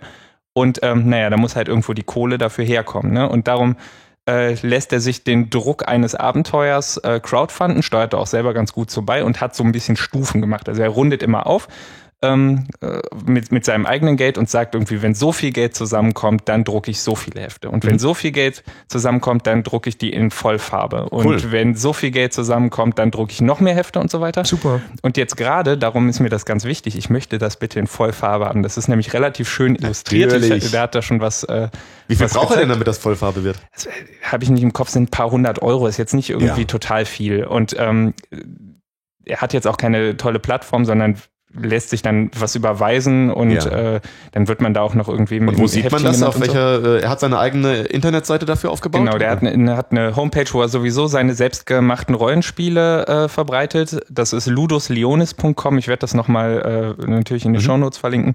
Da äh, hat er halt zwei Systeme und ein, ähm, eine, ähm, na, ein Setting, das er halt anbietet und Abenteuer dazu. Und das äh, finde ich sehr unterstützenswert. Es gibt, glaube ich, relativ viele äh, äh, freie Rollenspiele, aber das äh, gerade Nipajin gefällt mir sehr, sehr gut, weil das so, so simpel ist und ich äh, freue mich sehr darauf. Ich habe dieses Abenteuer zwar schon und äh, möchte das aber gerne auch in illustriert und bunt und deshalb spendet auch ihr. Ja, Finde ich eine coole Sache. Sehr mach schön. das. Das ist gut. Ähm, wir haben auch noch was zu spenden gehabt, schon in der letzten Sendung. Mhm. Das äh, wird heute vergeben. Das ist toll. Äh, wir verlosen manchmal unglaublich wertige Geschenke, wie zum Beispiel dieses unglaubliche tolle Mm. Ding Hobbit Merchandise. Hobbit Chai Latte. Ja. Spicy India. Richtig. Das passt alles zusammen. Da Von, von Krüger. Kommt endlich zusammen, was zusammengehört. Äh, wir haben äh, uns letzte Sendung schon ausführlich drüber lustig gemacht. Krüger hat äh, Hobbit Merchandise rausgebracht, Typ Spice Chili und Detail. Zwei für eins, freier Eintritt. Wow, in Legoland. Wahrscheinlich wegen Legolas, irgendwie sowas wird es gewesen sein. Ähm, und äh, es hatte sich jemand gemeldet, der gesagt hat, ja, ich möchte das Erbarmt. gerne haben. Erbarmt, ja, ich. Weil wir haben gesagt, wenn ihr es nehmt, dann möchten wir ein Foto davon sehen, wie ihr es trinkt. Ja, weißt du was? Da packe ich doch noch, noch, äh, noch eine Tasse von, von mir oben drauf. Die, die kriegt er dann noch dazu, damit er wenigstens eine schöne Tasse Das hat, aus ist der er nett. das Zeug trinken kann. Ja, cool. Ja, dann äh, herzlichen Glückwunsch zur Tasse und auch zu, zu deinem tollen Chai Latte. Äh, Frau Herrmann. Frau Herrmann hatte sich nämlich schon gemeldet auf die letzte äh, Folge. Herzlichen Glückwunsch, Freihermann. So, Da könnt, könnt ihr mal sehen. Macht ihr beim nächsten Mal äh, alle mit. Vielleicht gibt's noch was dazu. das stimmt. Ähm, damit wären wir, glaube ich, was die heutige Sendung anbelangt, fast schon am Ende. Ich glaube völlig am Ende. Also ich bin auf jeden Fall Bist völlig am Ende. Arne ist völlig am Ende. Ich weiß nicht, wie es. Guck mal, hat schon ganz kleine Augen. Joscha. Ganz kleine Augen. ja, wir haben äh, Joscha ausgelaugt. Wir packen ihn jetzt zurück ins Auto wahrscheinlich oder in den Zug und dann wird er einfach ganz, ganz ruhig schlafen. Ja, genau, auf der Autobahn. Ja. Danke, dass Immer du ein hier paar warst. Sekunden. Es hat sehr viel. genau. es hat sehr viel Spaß gemacht. Danke, dass du Ja, da warst. äh, Riesenspaß. Vielen Dank fürs Einladen. Tolle Einsichten, tolle Geschichten und ähm, dann das nächste Mal wieder, wenn das alles geklappt hat und du im Ausland ähm, dann dein Kickstarter-Ding auch durchgekriegt hast und dann werden wir dich über so ein Satellitentelefon wahrscheinlich nur noch kriegen. Ach Quatsch, ich komme kurz vorbei. Super, danke. Super cool. Ciao Und Danke dann euch. bin ich dran mit Weinen. Und euch auch vielen Dank, liebe Hörer. fürs Zuhören. Macht's gut. Tschüss. Tschüss. Tschüss.